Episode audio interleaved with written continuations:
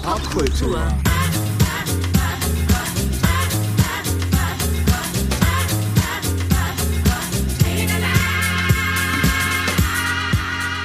Herzlich willkommen bei Tausend Jahre Pop Kultur. mit dem heutigen Thema Staying alive in the 70s. still. Still, genau. Genau. Still staying alive. Genau. War gar nicht so einfach, in den 70s alive Nee, zu stayen. also wenn man auf Heroin war, war es nicht so leicht. Und auf Politik war, war es Ja, auch nicht war es leicht. auch nicht leicht, Und wenn genau. man Disco gehört hat, da ging schon mal gar nichts mehr. nee. Nee, das Ja, war Überdosis Schacht, ja. Unterhaltung. Ja. Dann nimmst du mir quasi oder gibst mir quasi die Klinke in die Hand, wenn ich mit dem Jahr 73 mal einsteige, denn das ist das Jahr, in dem ich das Licht der Welt erblickte. Drumroll. Fanfaren. Super. Ja. Genau. Der Heiland ist endlich wiedergekommen. Der Heiland. Ja, ich lasse das mal so stehen. Ähm, also 73 begann zum Beispiel auch in Vietnam eine neue Zeit. Da war nämlich nach jahrzehntelangem Krieg äh, im Beginn des Jahres eben zwischen den USA und Nordvietnam ein Waffen Waffenstillstandsabkommen unterzeichnet worden. Und die amerikanischen Militäreinheiten zogen sich aus dem Norden des geteilten Vietnam zurück und das Land konnte sich erstmals wieder friedlichen Aufgaben widmen. Das war also schon mal ein guter Start ins Jahr, sage ich mal. Ja, äh, dagegen gab es dann in Chile einen Ausnahmezustand. Äh, am 11. September, einem, äh, lustigerweise an einem 11. September, einen blutigen Militärputsch äh, gegipfelt ist, dem äh, zu Beginn allein schon 3000 Chilenen zum Opfer fielen. Äh, nämlich der Versuch, äh, Salvador Allende's in äh, Chile eine Demokratie zu etablieren, war fehlgeschlagen und Wirtschaftlich war das Land sowieso labil aufgrund der amerikanischen internationalen Boykotts. Ja, und Pinochet übernahm dann die Macht im Land, was vielen Chilenen wegen der zahlreichen Menschenrechtsverletzungen und der zunehmenden Folterungen dann verließen. Ja, und der chilenische Dichter und Nobelpreisträger äh, starb am 23. September. Sein Begräbnis, an dem 1000 Menschen teilnahmen, wurde zum ersten offenen Protest gegen die Militärjunta. Sagt man Junta? Ja, ne? Ja, das war, außerdem war das Jahr 73 gekennzeichnet von der ersten großen Ölkrise. Der Preis wurde um 70 Prozent angehoben, muss man sich auch mal vorstellen. Ja, die Auswirkungen waren natürlich weltweit zu spüren. ne? Asien und Europa rückten da dafür näher zusammen. Ähm, Warum? In Istanbul öffnete der Staatspräsident äh, Korotürk die äh, Brücke über den Bosporus. Mhm. Und in Amerika wurde im selben Jahr das New Yorker World Trade Center eröffnet. Ja, 72, äh, die drei, äh, 72 gestartete Glamrock-Welle, die hielt weiterhin an in 73. Ähm, die andere Richtung in der Rockmusik war das Rock- Rock-Subgenre Progressive Rock, auch Prog-Rock genannt. Ein Anhänger der einen Richtung fiel es oft schwer gefallen, an der anderen Richtung zu finden, obwohl es häufig Überschneidungen gab.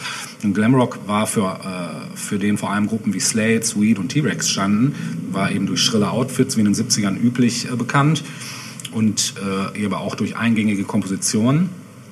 Und das war dann eher bei dem anderen nicht so der Fall. Das war schon ein bisschen kopflastiger und eben vermeintlich progressiv, so mit Bands wie Jethro Tull, Pink Floyd, Yes, Emerson, Lake und Palmer oder auch Genesis, äh, die da diesen betont freakigen Kult, äh, den hatten die nicht so. Das war eher der freakige Kult der Verinnerlichung. genau. Ja, im weiteren Sinne wurden auch weniger komplizierte Rockgruppen wie die Purple, Golden Earring, Led Zeppelin oder Uriah Heep äh, zum Progressive Rock gezählt. Die ersten größeren Schlagzeilen in 73 machte aber weder Prog noch Glam, sondern ein Rocker der alten Schule, nämlich unser aller Freund The King mit Aloha from Hawaii, Ja. das erste per Satellit übertragene Live-Konzert mit Klassikern wie CC Rider, My Way und Hound Dog seinen Anspruch äh, auf den Rockthron zurückzuholen. Ja, und den größten Single-Hit 73, den landeten lustigerweise die äh, Stones mit dem Schmuse-Klassiker Angel. Ist aber auch ein Ja, geiles es Stück. ist ein Knaller, das Stück, ja. Krieg ich, wenn ich dran denke, schon eine Gänsehaut. Also. Ja. Kaum äh, weniger erfolgreich waren so Schmuse-Hits von äh, Roberta Fleck zum Beispiel, Killing Me Softly, auch ein Knaller. Mhm. Ähm, oder Top 5 noch da, dabei hier Elton John 72, Toll. äh, Crocodile Rock. Äh, die Fürsten des Glamrock neben Elton John waren die Jungs von Sweet mit Stammhits wie Ballroom Blitz und Hellraiser, Slate, mit Squeeze Me, Please Me und Come On Feel the Noise von T-Rex sowie Gary Glitter, Hello, Hello, I'm Back Again. Für eine Drohung. Ja, das war eine Drohung Ja. auf jeden Fall, wenn er es heute dann gemerkt hat. Ja. Genau, 73 veröffentlicht Pink Floyd mit ihrem epochalen Konzeptalbum The Dark Side of the Moon Titeln wie Time, Money und Us and Them, einer der meistverkauften und einflussreichsten Alben der Rockgeschichte. Ähnlich große Aufmerksamkeit erregte 73 der Veröffentlichung des Who-Albums Quadrophenia und der klangorgige Tubular Bells des blutjungen Mike Oldfield. Außerdem gründeten sich zwei neue und in ihrer Art genial, naja, vermeintliche Krachbands, nämlich einmal KISS, das kann ich auch unterstreichen, und dann aber auch ACDC, da habe ich eine eigene Meinung zu. Ähm, der deutsche Beitrag zur U-Musik des Jahres hatte mit der multinationalen Truppe um Les Humphreys ein bisschen Internationalität bekommen. Mit Mama Mhm. meine Eltern Lou. auf die Platte. Ja, meine, meine Da Eltern hatte auch jeder, ne? Ja. Popcorn und Les Humphreys. Ja, krass, ne? Mit Jürgen Drews. Ja, stimmt. Im genau, ja. Mama Lou. Wie schrecklich. You got to get through. Genau. Äh, Das ja, wird auch mit den Jahren nicht besser. nee, das wurde nicht besser, nein. Äh, unvergesslich waren aber auch so Bernd Klüvers, der Junge mit der Mundharmonika. Ja. Genau. Äh, Das von den bösen Buben in Der Hund von Tante Monika veralbert wurde. Cindy und Berts Hymne ans Wochenende. Immer wieder sonntags kommt die. Heinos strammes Blaublüt der Enzian. Griechisches kam damals auch noch gut an. Für Katja Epstein war der Stern von Mykonos besingenswert. Und Demis Roussos dachte an ein schönes Mädchen aus Arcadia, während die Buzuki klang durch die Sommernacht von Vicky Leandros aus manchen Musikboxen in so einigen Kneipen schallte. Ja, Spanien und Lateinamerika waren natürlich auch bei deutschen Schlagermachern äh, angesagt, die Sommer jetzt produzieren wollten. Zum Beispiel Peter Alexander ließ Mandolinen um Mitternacht erklingen. Äh, Rex Gildo verausgabte sich mit Hossa bei der Fiesta Mexicana. Mireille Mathieu sagte La Paloma Ade und Michael Homm wollte My Lady of Spain in die Arme schließen. Aber vor allem... Katja Epstein hat La Paloma Allee gesungen? Ja, La Paloma Ade. Ade.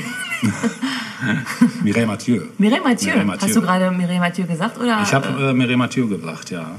Und ich habe Katja Epstein verstanden. ja, so so kann liegt ja auch nah. Darf ich dazu einen kurzen Einschub liefern? Natürlich, klar. Eine meiner frühesten Kindheitserinnerungen äh, ist, ich weiß nicht, ob das noch in die 70er fällt oder in die frühen 80er. Erzähl. Das war irgendwie eine Show im Fernsehen, Ja. irgendwie so eine dieser großen Shows. Ja. Und äh, fünf oder sechs Mireille Mathieu ähm, Doubles traten auf. Ich glaube, es waren alles Guck, Männer. Jetzt schießt mir gerade auch eine Erinnerung in den Ha, Kopf. das gleiche, oder? Ich glaube auch, dass ich das gesehen Das habe. war so gruselig. Das war voll gruselig. Das war so extrem gruselig. Aber war ich das kann es gar nicht in Worte fassen. War das nicht von Otto? War das nicht irgend so Das waren, Comedy? weiß ich nicht, da- also es müssen ja mehr Menschen gewesen Ja, sein. ja. Also es waren halt, oh, das war eine Show. Es kann Ja. sein, dass es auch Otto Das war voll in der Otto-Show war. Das war echt gruselig. War ich das weiß ja noch, alle diese Pottschnitte, ne? Ganz diese, schlimm. Ja, ja, weiß ich noch. Weiß ich noch. Krass. Super. Danke für den Schnell weiter. Ja, genau. ja, außerdem gab es von Schlagerfans natürlich noch vieles mehr, nämlich zum Beispiel von Roberto Blanco, ein bisschen Spaß muss sein. Oder ähm, viele freuten sich auch einfach, wenn Loriots Zeichenhund Wumm niedlich wuffte. Ich wünsche mir eine Miezekatze. Und in der DDR machten sich Karat musikalisch Gedanken, ob der blaue Planet noch lange hält. Pankow- meine Eltern auch. Ja, ich meine auch. Das ist auch großartig, die Platte. Sind deine Eltern meine Eltern? Vielleicht. Das würde uns zu Geschwister? Geschwister machen. Pankow verspürten Langeweile, City standen geigend am Fenster und Silly überzeugten mit ihrem kryptischen Bataillon d'amour. So viel erstmal zu 1973. Ich hatte versprochen, dass wir heute auch nochmal schauen, wie denn so das Leben im Alltag ausgesehen hat in den 70er Jahren. Ja. Und was wir beim letzten Mal noch nicht besprochen haben, war zum Beispiel das Thema äh, Wohnen. Hm, ja, Und das ist natürlich ein ganz spezielles Thema. schöner Wohnen. Schöner Wohnen. Äh, traf auf die 70er jetzt nicht so zu. Warum? Warum? Das hören wir jetzt. Also vielleicht äh, vorweg, 60 Prozent aller Einwohner wohnten zur Miete. Was äh, die Mehrheit ist Jo. tatsächlich. Ähm, wie sahen denn so die Möbel aus? Also was war angesagt? Angesagt war besonders bei jungen Leuten der Sitzsack Ist oder auch wieder im Rück, er ist wieder zurückgekommen. Ist wieder zurückgekommen? Also im Wohnzimmer oder eher auf dem Balkon und der Terrasse? Sowohl als auch. Das ist auch ja schön. Wenn man einmal drin sitzt, kommt man nie wieder Das wollte ich gerade sagen. Also es wird schwer, da wieder rauszukommen. Deswegen war es natürlich auch mit unter jungen Menschen. mit Rückenproblemen. Unter jungen Menschen Kann das sehr beliebt. abenteuerlich werden. Am besten ein Flaschenzug direkt daneben. genau. Äh, Kunststoffmöbel Ja. waren immer noch angesagt. Resopal. Ähm, genau. Rattanmöbel haben Ja. wir heute auch wieder verstärkt im Angebot. Ähm, dann schön fand ich auch Schrankbetten, also Betten, die tagsüber hochgeklappt werden das konnten. hatte ich damals auch. Überhaupt sollten Möbel flexibel und praktisch sein. Ja. Ähm, äh, darunter fielen auch zum Beispiel Couchtische mit Kurbel, die man höher oder niedriger kurbeln Ja. konnte. Hattet ihr mit Sicherheit auch zu Hause. Auch schön mit Fliesen Denke ich drauf. mal. Auch, genau, genau. genau. Ja, genau.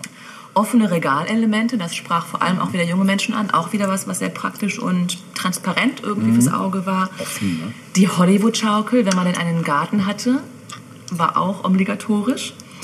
Ähm, und was ich richtig schön fand, weil auch wir das hatten, äh, ab 1974 gab es Setzkästen. Ja, voll der Hype war das. Krass, ey. Wenn man keinen hatte, dann war man schon out. Da war man nicht Teil der Nee, 70er, nee, da war voll. man ein unsichtbar. Ja.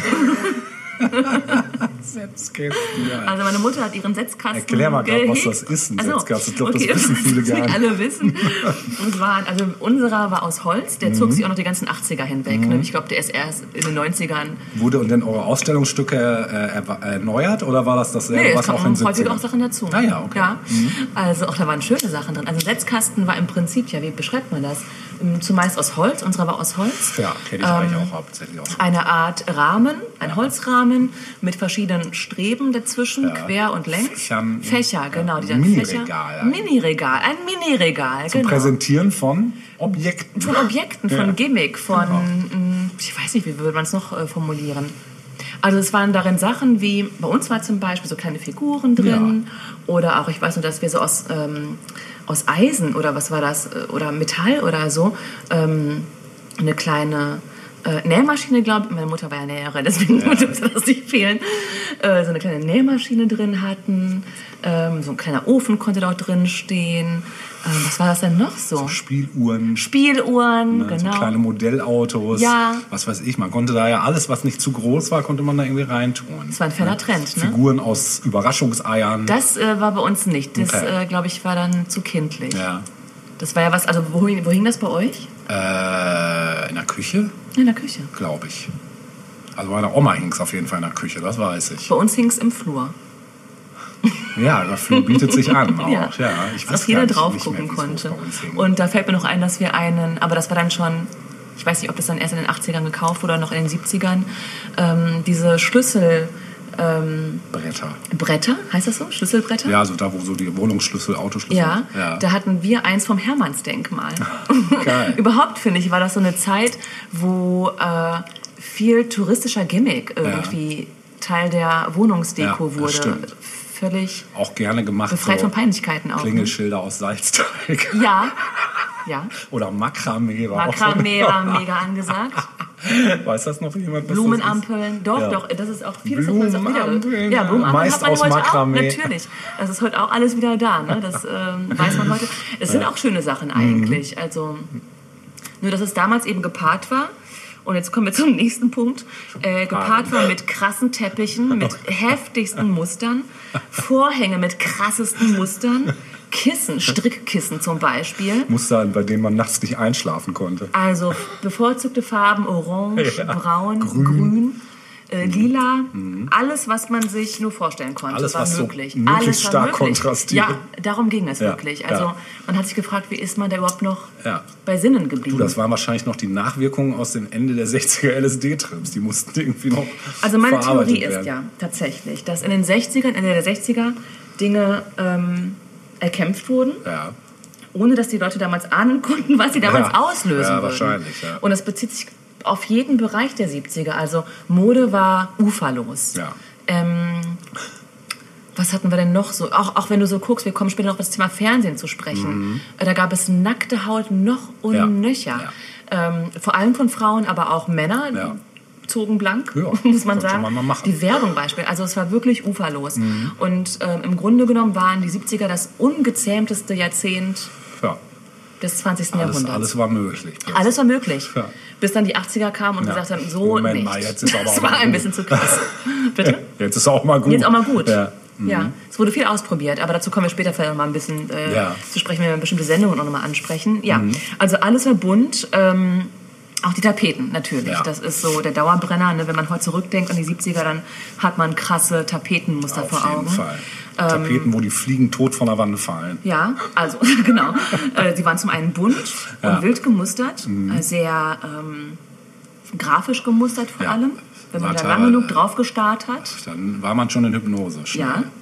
Ähm, dann waren aber Wände und Decken auch oft Holz vertäfelt. Mhm, Das war auch gern. Gern äh, wurde auch Kork genommen. Ja, Kork auch super. 1A. Und richtig schön, das hatten wir auch zu Hause, eine Fototapete. Hm, ja, ja, hatte mein Onkel. Die hatten wir auch. Eine Wald. Wand. Ja. Bitte was?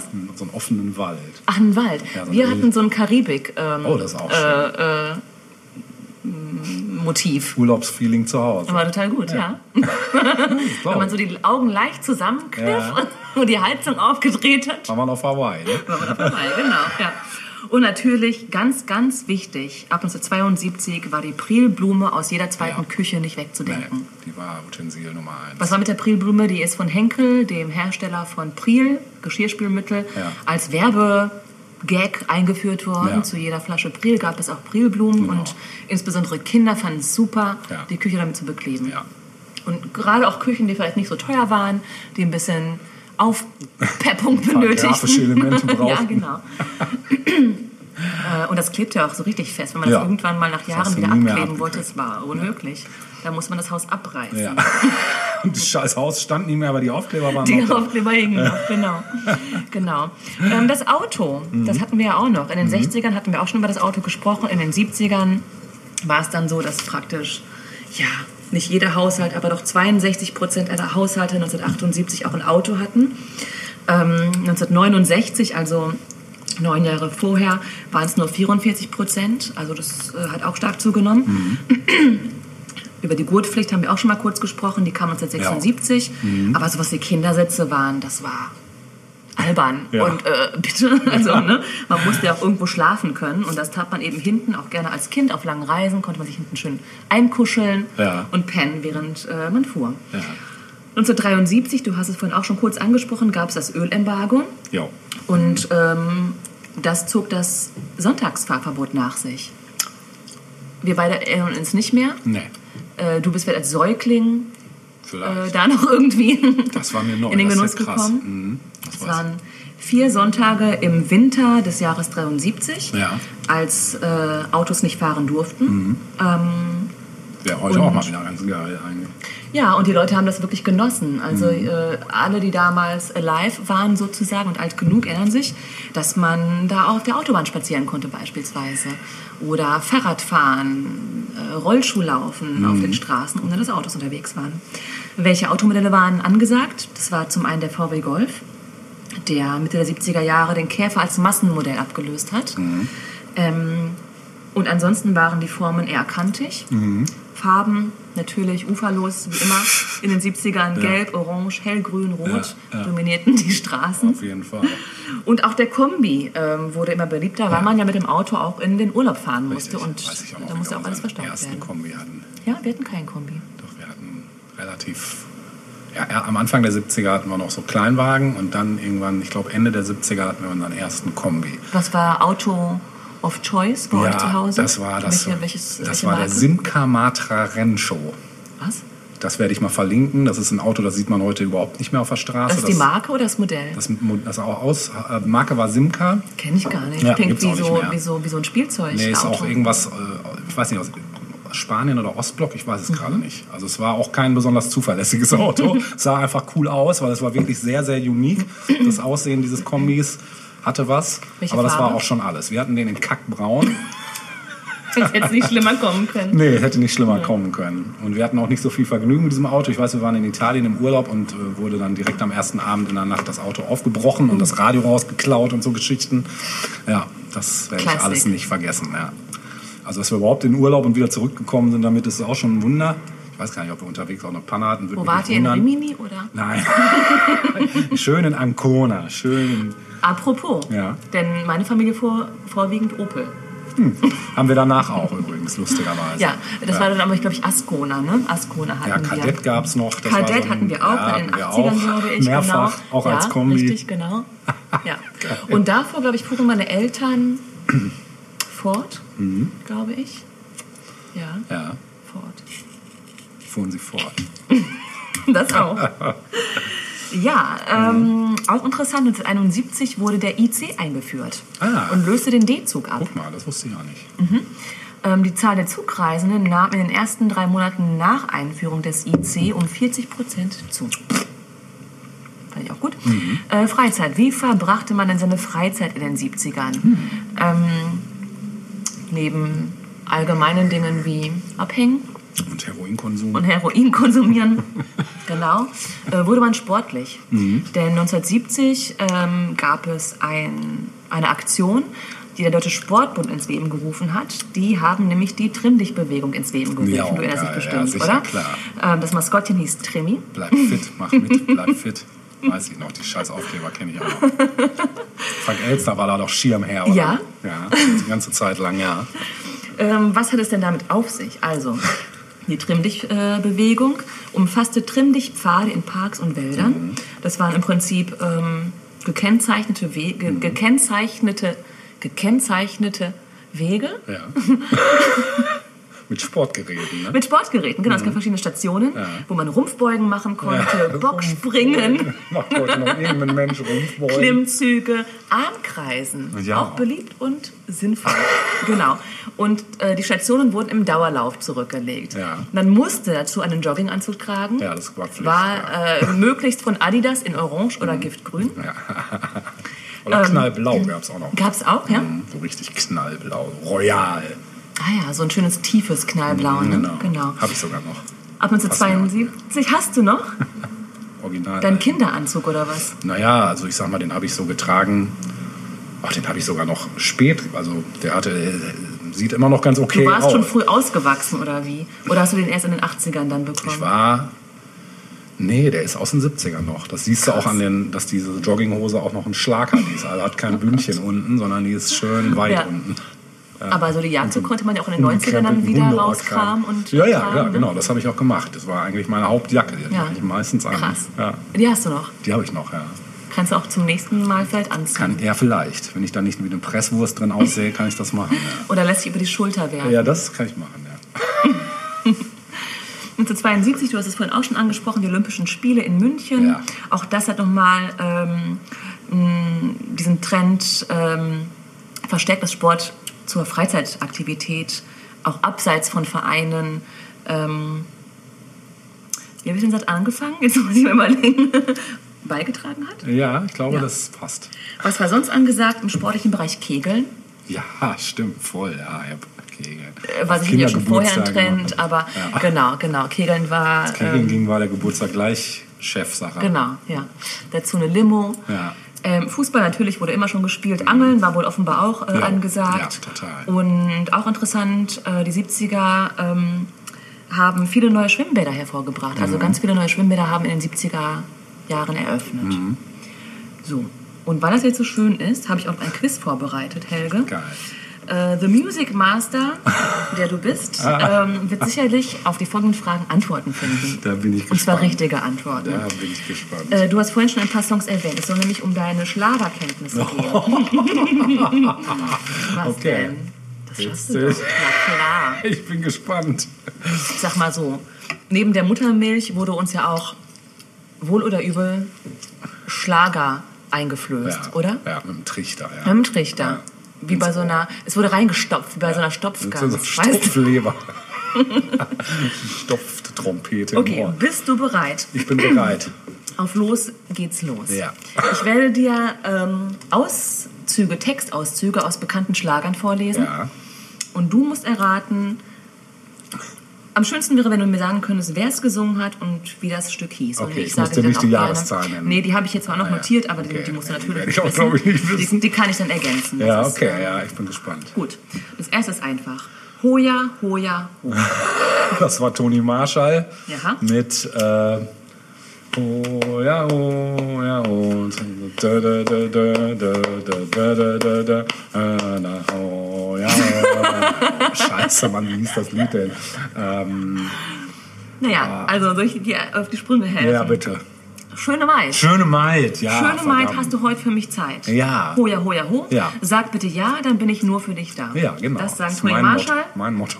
Ja, Ja. 1971. 71, krass. 71, so alt genau. ist das? Ja. Okay, heftig. Wir machen weiter. Ja. Song Nummer zwei trägt folgende Zeilen. Adio, adio Mexiko, ich komme wieder zu dir zurück. Ja, das war Herr Dildo, äh, Gildo mit Fiesta Mexica. Genau, du hast vorhin schon den, den, den äh, Ausruf ähm, zitiert, Hossa, Genau. Hossa, Hossa, von 1972.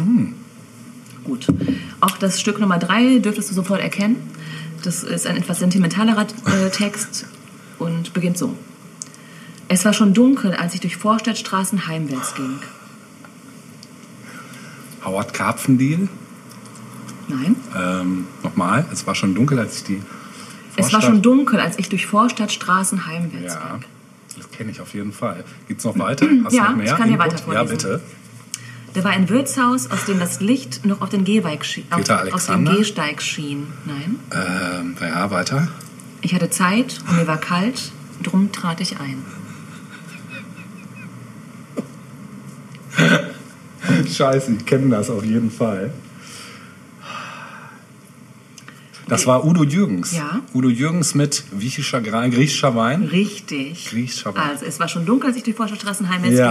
ging. Da war ein Wirtshaus, aus dem das Licht schon Ja. auf den, noch auf den Gehsteig schien. Ja, geil. Ich hatte Zeit und mir war kalt, drum Stimmt, trat ich es fing ein. sehr sentimental an und dann wurde Ja. es plötzlich so. Ja, aber es Aber es einfach blieb so, ja, doch, ja. ja. 1974 hat äh, Udo Jürgens das gesungen, natürlich Mhm. Hatten vor dem Hintergrund der neuen Mitbürger, der ausländischen Mitbürger. Ja. Die durften auch Der äh, Integrationsarbeit. genau, ein musikalisches äh, Denkmal bekommen vom Schlager. Geil. Okay, es geht weiter mit äh, Start Nummer 4. Mhm. Nie vergesse ich unseren ersten Tag. Na, na, na, na, na, na.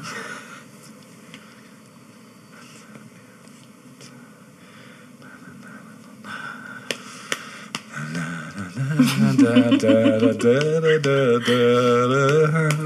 Nee, Ist das, ähm, ist aber nicht eine neue Liebes wie nee ein- nein, nein, ich habe ähm, schon gehört, dass du in die falsche Richtung gehst. Ah, okay. Fangen wir von vorne an. Ja. Nie vergesse ich unseren ersten Tag. Na, na, na, na, na. Vergesse ich unseren ersten Tag. Singt eine Frau. Ja. Geht's noch weiter? Es ist voll der Hit, also bis heute Ja, auf ja, ich, ich kenne kenn es Schlagerparty. auch, aber ich kann es gerade nicht benennen. Hast du noch mehr Input? Nee, So auch nicht aus der Erinnerung? nein. Äh, sag mal, gib mir mal einen, einen kleine, noch einen kleinen Hint. Also es war eine Frau, ja. Ähm, warte mal. Naja, sie beschwört darin eben, dass ähm, er ein fester Bestandteil ihres Lebens ist. Ja. So sehr wie zum Beispiel auch ihr Name, wenn man vor ihrer Tür steht. Ach, Marianne Rosenberg. Genau. er gehört zu mir, Ja. natürlich, ja. Aus dem Jahre 75. Geil. Und als letzten Punkt hätte ich noch ein wunderschönes Lied, das Ja. wir gewiss auch als Single zu Hause hatten, wir Kinder. Ja. Sag mal, wo, wo, sag mal, wo, sag mal, von wo kommt ihr denn her? Aus Schlumpfhausen, bitte sehr. Richtig. Sehen da alle aus wie ihr? Ja, wir sehen so aus wie ihr. Wie wir. Das ist ja das Schöne an diesem Song. stimmt. Ja, wir sehen so aus wie wir. Blau. Vater Abraham Ja. mit dem Lied der Schlümpfe Ja. meinem Geburtsjahr 1977. Ehrlich? Krass. Ja. Hatte ich natürlich auch die Single von. Ich sag ja. Also, ich glaube, es gibt kaum ein Kind, das äh, Ja. diese Single nicht zu Ich muss Hause leider hatte. gestehen, dass ich noch zwei weitere Singles von Vater Ja, was hat er denn noch so rausgebracht? Wuppies, Neues aus Wuppies? Schlumpfhausen. Ja, so ähnlich. Auch wieder irgendwelche hochgepitchten Stimmen. Wir sind die Wuppies. Ganz grausam, ganz schrecklich. Und kennst du den, seinen Superhit, wenn die Slip-Einlage nur gut sitzt? Was? Das verlinken wir mal. Quatsch. Damit ihr mal noch einen ganz, anderen- einen ganz Wann kam das Eindruck. denn? Ich weiß nicht, danach, glaube ich. Aber es war schon. Das war eher, schon Das war mega Klamauk wahrscheinlich. Überhaupt mega Klamauk. so. Ich Äh, weiß nicht, ob es, ich glaube, also er hat es sehr ernst performt. Also ich glaube, es war ihm Anliegen. Warum auch immer er sich mit Okay, Tragen von Slip-Einlagen 70er. beschäftigt hat. es waren die Nee, es 70er, war- damit entschuldigt man alles. Es waren die 70er. Ja. ähm, ich hätte noch mal ganz kurz was zum Thema Mode zu sagen. Ja. Natürlich sahen die Menschen auch anders aus Ja, in den 70ern, sehr anders. Ja. Ähm, was fällt dir denn so ein? Mir fallen äh, ein, ja, Schlaghosen natürlich. Mhm. Ne? Genauso fallen, fallen mir aber auch enge Blue Jeans ein. Da gibt es so ein richtiges Schiff, nämlich Blue Jeans. Die 70er waren das Jahrzehnt, Ja. in dem Jeans von allen getragen Mhm. wurden. Also bis heute. Der Siegeszug der Jeans ist seitdem nie abgeflacht. In den 60ern war das noch nicht so. Nö. Ende der 60er vielleicht, so Vielleicht. Mhm. die Hippies und so. Aber dass es wirklich jeder getragen hat, das kam echt erst in den 70ern. Auch gerne in Kombi. Mhm. Ja. Jeansjacke, Jeans, ja, äh, Hose. Das war dann so der Jeans-Typ, der Jeans-Typ. hat man doch gesagt. Ja, ich bin äh, Ich bin eher so 24, eher so Jeans-Typ. Heißt lässig, unkompliziert, Ja, genau. pflegeleicht. Genau. Ja. Nicht so angepasst. Genau. Nicht konservativ. Wie trug man denn die Haare? Lang. Lang, ja. Vor ja, allem. ja. Männer und Frauen trugen Ja, lange stimmt, Haare. Ja. Im Gesicht trugen Männer auch gerne Bärte. Bärte, ja. Gerne auch lange Bärte. So wie heute auch. Die Dauerwelle kam auch so langsam auf, Ja. dann Ende der 70er Jahre. Auch Perücken waren etwas, was ähm, man sich mal gerne aufgesetzt hat. Mini-Pli. Das war dann, glaube ich, eher in den 80ern, oder? Ja? Ich glaube. Okay. Oder? Das- keine Obwohl, Ahnung. vielleicht auch nicht. Ich weiß es nicht. Das weiß ich jetzt nicht. Das weiß ich auch nicht. Aber so, ja. Muster? Wasserstoffvogelnester. Wasserstoffvogelnester. Ja, so tupierte Haare, Ah, ja. die gab es in den 60ern. Gab es auch schon, genau. Muster aber ganz klar natürlich äh, Clocks. Ja, oh, stimmt. Hast du als Kind bestimmt auch getragen. Hatte ich mal, ja. Fand ich aber nicht so geil. Habe ich. Ich fand die also ich toll. wollte die immer haben und dann hatte ich sie und dann fand ich sie nicht mehr. Meine Mutter hatte ganz tolle Clocks. Ja. Das war so die Erwachsenenversion mit hohem hohem Absatz. Absatz, Echt? ja. Das gab's? Ja, Geil. ja. Und äh, mit so einem und äh, die, die Vorderpartie war so weißes Leder. Oh, ja, Sah schon ganz die. Edelglocks. Ja, sahen geil aus. Meine Mutter Aus Mahagoni. Ja, aus Mahagoni. Für alle, die es wissen wollen, meine Mutter hatte tolle Schuhe. Aus Mahagoni. Ja. Oder auch, ähm, Ebenholz. ja. Lange Flatterkleider wurden gerne getragen. Ja. Ähm, wobei man auch sagen muss, natürlich, dass ähm, Anfang der 70er nochmal andere Mode getragen wurde als Ende der 70er. Mhm. Ich habe ja ein gewisses äh, Fable für die End-70er-Mode, muss ich sagen. Ja. Also End-70er, Anfang 80er, finde ich, ist nochmal ein ganz eigener Style irgendwie, Mhm. der ganz cool ist, finde ich. Ähm, vielleicht kommt das ja auch mal wieder. Second-Hand wurde viel gekauft. Ja, stimmt. Das äh, gab es vorher auch so in der Form Ja, nicht. das stimmt, das ging da los. Ende der 70er kam dann auch Cord ins Spiel. Auch Ja. darunter mussten wir leiden, Ja. wie wahrscheinlich jedes Kind seitdem. Ja. Breitkord. Breite Krawatten. Polyester. Oh ja. Das Material des Ja, Jahrzehnts. definitiv, ja. Ja. Meine Schwester heißt Polly. Wer hat das denn gesungen? Auch Vater Abraham? Nein, das hat Herr äh, Loriot gesungen. Ödipus hier. Die trägt nun schon seit Jahren immer dasselbe gelbe Plastikpüree. Püree? Ja, das war dann so ein, so ein Gag, der eingebaut war. Irgendwas war eigentlich Ach so. Plastik. Dass es sich reimte und dann hat Ja. er einen, einen Joke eingebaut Genau. und gesagt Püree. Ja. Ja. Sie hat sich auf der Bühne, glaube ich, versprochen. Sie hat den Text nicht mehr auf die Kette gekriegt und hat dann Plastikpüree gesagt. ja. Plateau, Jo, auch für Männer? ehrlich? Na klar. Das war mir neu. Ja, gut, Glamrock, ne? Ja. Also. Aber nicht nur Glamrock. Also klar, die haben es natürlich auf der Bühne Ja, getragen, ja, ja. aber auch ähm, junge Männer auf, auf der Straße haben klar. Plateau getragen. Ja. Und Frauen haben dann ab 1971 gerne mal eine Hot Pant angezogen. Das war dann so die Weiterentwicklung des Minirocks. Das war dann irgendwann nicht mehr genug. Arschfrei. Ja, konnte man sich auch selbst äh, schneiden Ja. von einer alten Jeans Genau. zum Beispiel. Einfach nur noch den Bund übrig lassen. So sah das manchmal aus. ja, das waren die 70er modetechnisch. Sehr schön. Ja, ähm, ich möchte eine Sache aufgreifen, die ich im ersten Teil schon mal kurz angerissen hatte. Wir bleiben, also wir kommen wieder nach Deutschland, also wir sind ja sowieso in Deutschland noch, gerade bei dir auch gewesen, aber ähm, musikalisch äh, wird es noch mal kurz in Richtung des Krautrocks gehen, aber nur ganz kurz, weil das ja wie gesagt eine Art von ja, Musik war, die, da war eigentlich alles möglich. So. Und dementsprechend haben halt viele rumexperimentiert. Unter anderem auch eine Düsseldorfer Formation, die sich dann irgendwann, in, also die schon in den 60ern angefangen haben und die sich dann tatsächlich richtig formiert haben unter dem Namen Kraftwerk 1970. Und äh, kennst du mit Sicherheit, kennt wahrscheinlich jeder, Wir Kraftwerk. sind die Roboter. Richtig, mit der bekannteste Hit von denen, klar. Ähm, die Band wurde gegründet von Ralf Hütter und Florian Schneider. Und äh, die gibt's heute tatsächlich noch. Ich glaube, die beiden sind auch die einzigen Konstanten in der Band. Äh, der Rest hat immer mal wieder getauscht. Ähm, genau. Und ähm, die gelten so als wesentlicher Mitbegründer der sogenannten Düsseldorfer Schule in der elektronischen Musik. Die gibt es tatsächlich, die Düsseldorfer Schule. Da gibt's, kann man auch gerne mal drüber recherchieren. Das ist schon ganz interessant. Äh, da möchte ich aber gar nicht drauf eingehen, sondern eigentlich eher da, darauf, was die aus Krautrock gemacht haben. Weil die haben nämlich tatsächlich mit Krautrock angefangen in den 60ern. Und wenn du dir alte Aufnahmen anguckst, ich werde auch mal eine verlinken, einer der ersten Auftritte von Kraftwerk, ich glaube 67 oder so, äh, das ist unglaublich, wenn du dir anguckst, was die da machen und wie auch das Publikum da erstmal steht und überhaupt nicht schnallt, was geht denn jetzt hier gerade eigentlich ab. So. Und dann aber so einer nach dem anderen anfängt zu zucken und man merkt irgendwie, oh wow, das setzt jetzt gerade irgendwie eine Dynamik frei. Ähm, genau. Ähm, Pionierarbeit von Kraftwerk ganz klar natürlich das Gebiet des Elektropops, äh, was dann daraus wurde nämlich. Und Musikstücke vom Kraftwerk beeinflussten eben zahlreiche Musikstile, wie zum Beispiel Synthpop, Elektrofunk, Detroit Techno und natürlich auch Hip-Hop hatten wir ja in der äh, New York-Episode auch erwähnt. Ich habe ja Kraftwerk andauernd schon erwähnt in vorigen Episoden, weil man einfach nicht drum rumkommt. Kraftwerk definitiv eine der einflussreichsten deutschen Bands weltweit ever sind. Und es gibt so einen schönen, die New York Times hat Kraftwerk tatsächlich 1997 mal als die Beatles der elektronischen Tanzmusik bezeichnet.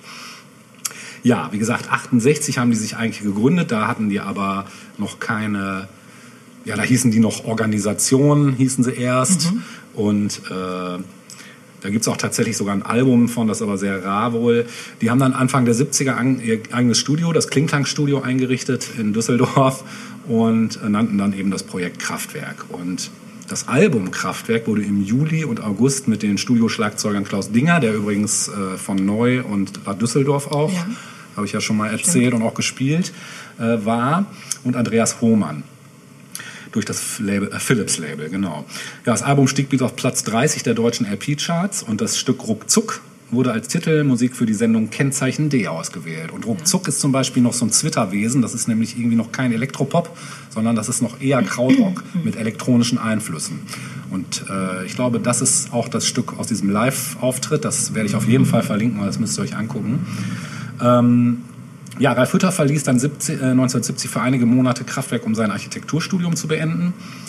Und ähm, durch den Einstieg des Gitarristen Michael Rother und Klaus Dinger als Ersatz für Charlie Weiß am äh, bestand Kraftwerk Anfang 71 für ein paar Monate aus Schneider, Hohmann, Kranemann, Rother und Dinger. Da war also der, äh, der Hüter nicht dabei. Im Studio von Conny Plank wurde eine Session aufgenommen, die aber nie veröffentlicht wurde. Und äh, dann hatten die einen Auftritt in, in, der Sendung Beat Club, Beat Club im deutschen Fernsehen. Ja, und 71 äh, nahmen dann Ralf Hütter und Florian Schneider Kraftwerk 2 auf. Das war dann eben die zweite Platte. Äh, das Album erschien im Januar 72, auch bei Philips. Und Kraftwerk wurde durch das Magazin Sounds zu beliebtesten Bands des Jahres gewählt. Krass. Und Florian Schneider belegte den zweiten Platz in der Rubrik Musiker des Jahres und der Titel Ruckzuck wurde Song des Jahres. Das dritte Album, Flo, Ralf und Florian, so heißt das tatsächlich, entstand 73, wurde im Oktober auf dem Philips Label veröffentlicht und dann wurde auch der Verlag Klingklang äh, gegründet. Die haben also alles so DIY selbstmäßig äh, durchgezogen von Anfang an. Ne? Ja, und die ersten drei Kraftwerk-Alben waren noch teilweise akustisch und experimentell ausgerichtet, bis sich dann äh, 73 Kraftwerk entschloss, den Sound ausschließlich elektronisch zu gestalten und elektro äh, melodische Pop-Elemente zu integrieren. Das Ergebnis war das Album Autobahn, das nach Meinung vieler Experten einen Wendepunkt bedeutet und als erstes Album des Elektropops gilt. Das kennt ihr ja wahrscheinlich fahren, auch. Fahren, fahren, fahren. Genau. Auf der Autobahn. Ich weiß, ich habe das kind, als Kind gehört und ich fand das und das war so eine faszinierende Mischung aus gruselig und ja, hat mich voll gepackt als Kind. So, ich habe mhm. das gehört und das war so diese hypnotischen Melodien und dieses Repetitive, das kannte man ja einfach auch gar nicht. Dann eben diese Synthes und so, das war wirklich komplett was Neues. Genau, die Songs bestehen äh, zunehmend aus reduzierten Melodiefragmenten, die sich dann mit Phasen von Soundeffekten abwechseln. Und das ist so bis heute auch das Merkmal, was äh, die Musik von Kraftwerk bestimmt. Und dann haben äh, Hütter und Schneider auch angefangen, gesungene Melodien einzubauen, die sich durch eine von allen Emotionen befreite, kalte Singweise Kraftwerks äh, auszeichneten. Ja, Autobahn war das letzte Kraftwerk-Album, das bei Philips erschien. Für Autobahn erhielt Kraftwerk erstmals weltweit goldene Schallplatten und die Single-Auskopplung des Titelstücks erklommen in den USA die Billboard-Charts. Beflügelt durch den großen Erfolg äh, gründete Kraftwerk ihr durch das Musiklabel EMI unterstütztes eigenes Klingklang-Label. Dann hat der äh, Klaus Röder die Band verlassen 75 und wurde durch den Schlagzeuger und Studiomusiker Karl Bartos ersetzt. Das war dann auch ab da festes Mitglied. Mhm. Ja, dann wurde 75 das Album Radioaktivität aufgenommen. Das kennst du wahrscheinlich Nein. auch. Mhm. Nee? Mhm. Radioaktivität. Nee. Kennst du mit Sicherheit, wenn du mhm. es hörst. Super Song, also auch sehr eindringlich die Gefahren des, der Kernkraft erwähnend. ja, ja, mhm. genau. Erneut hatte Kraftwerk äh, mit der Auskopplung des Titels äh, Songs Erfolg. Ähm, der stand wochenlang im Frühsommer 76 auf Platz 1 der französischen Charts. Ähm, ja, Hütter und Schneider besuchten daraufhin mit dem Trans-Europe Express mehr, mehrmals Frankreich, wo der begeisterte Radrennfahrer Ralf Hütter die Einladung annahm, als Beobachter die Tour de France zu begleiten. Und schon hatten sie das nächste Thema für ihr nächstes Album, nämlich Trans-Europa Express, was 77 veröffentlicht wurde. Und ähm, Schon kurz nach der Veröffentlichung wurde der Titel Trans-Euro Express in den Ghettos von New York populär und übte Einfluss auf frühe Hip-Hop-DJs, wie zum Beispiel Afrika Bambata. Und deshalb hat er da auch den Grundbeat gesampelt. Damals noch völlig legitim. Wenn du es heute machen würdest, würden die Kraftwerke in Grund und Boden klagen. Das ist nämlich eins der Hobbys heutzutage von denen, Leute zu verklagen, die irgendwas von denen in irgendeiner Art und Weise nutzen. Nee, überhaupt nicht. So ein bisschen sehr engstirnig. Man, man kann es eigentlich nur deshalb nachvollziehen, weil das halt ein Gesamtkunstwerk ist, diese ganze, Ja. dieses ganze Kraftwerkkonstrukt. Ne, deshalb kann ich schon Also verstehen, man, dass das kann sie... man aus dem Kontext reißen. Genau. Und das, Genau, so argumentieren die da auch. Ne? Naja, ähm, nach fünf Jahren Fernsehabstinenz kehrte Kraftwerk dann 78 äh, im ZDF auf dem Bildschirm zurück als lebende Roboter. wann? Äh, 78. 78. Mhm. Genau, wir sind die Roboter. 78 erschien auch das nächste Kraftwerk-Album, Die Menschmaschine, ein Meilenstein. Ja. Da möchte ich auch gleich noch mal ganz kurz drauf kommen, wo auch der, der Hit Das Model drauf war. Ähm, erneut setzte dieses Album Maßstäbe für die Musikindustrie und die folgenden Musikstile. Ja, also die Band inspirierte unzählige Künstler, darunter auch bekannterweise unser Herr Bowie, äh, Dr. Dre, Susie and the Banshees, Joy Division, The Jesus and Mary Chain, Primal Scream, Björk, Human League, Depeche Mode, Duran Duran, Alphaville, OMD, Rammstein, Ultravox, Moby, New Order, Front 242 und so weiter. Und außerdem haben sie halt eben einen großen Einfluss in der US-amerikanischen Elektro-Funk-Szene. Und der Einfluss von Kraftwerk, ähm, der erstreckte sich dann auch auf die Detroit-Techno-Szene, die von Kraftwerks minimalistischen Arrangements und ihren tanzbaren Beats vor allem so am Anfang sehr geprägt wurden, hatte ich glaube ich auch schon mal erwähnt. Jeff Mills und Derek May sind da so zwei Pionier-DJs aus dieser Detroiter Szene, die sich da auch immer darauf berufen haben, gleich von Anfang an. Und das hört man auch. Also wenn man Produktionen von denen hört, dann merkt man das relativ schnell, dass da so Kraftwerk-Einflüsse sind. Ja, äh, auf die äh, späteren äh, Geschichten jetzt so 80er, 90er will ich jetzt gar nicht groß äh, eingehen. Also Kraftwerk gibt's halt heute noch, die machen tatsächlich auch noch Konzerte, äh, das wird jeder Fan wissen. Die Konzerte sind binnen von Sekunden meistens ausverkauft, wenn die Karten online gehen. Aber Mein wahrscheinlich Bruder- auch eher spärlich, oder? Würde ich ja, Band ähm, vorstellen. ja, also es geht. Also mein Bruder war letztes oder vorletztes Jahr auf einem Konzert äh, in, im Ruhrpott irgendwo und ja, das stimmt. Also ich sag mal, dafür, dass die wahrscheinlich noch das Dreifache an Leuten hätten als Publikum gewinnen können, war es dafür noch Hast du überschaubar. die schon mal live gesehen? Leider nicht, Warum nein. Äh, ja, ich war immer zu spät. Also ich kriege es dann entweder nicht rechtzeitig mit oder die Karten sind halt teilweise auch schweineteuer.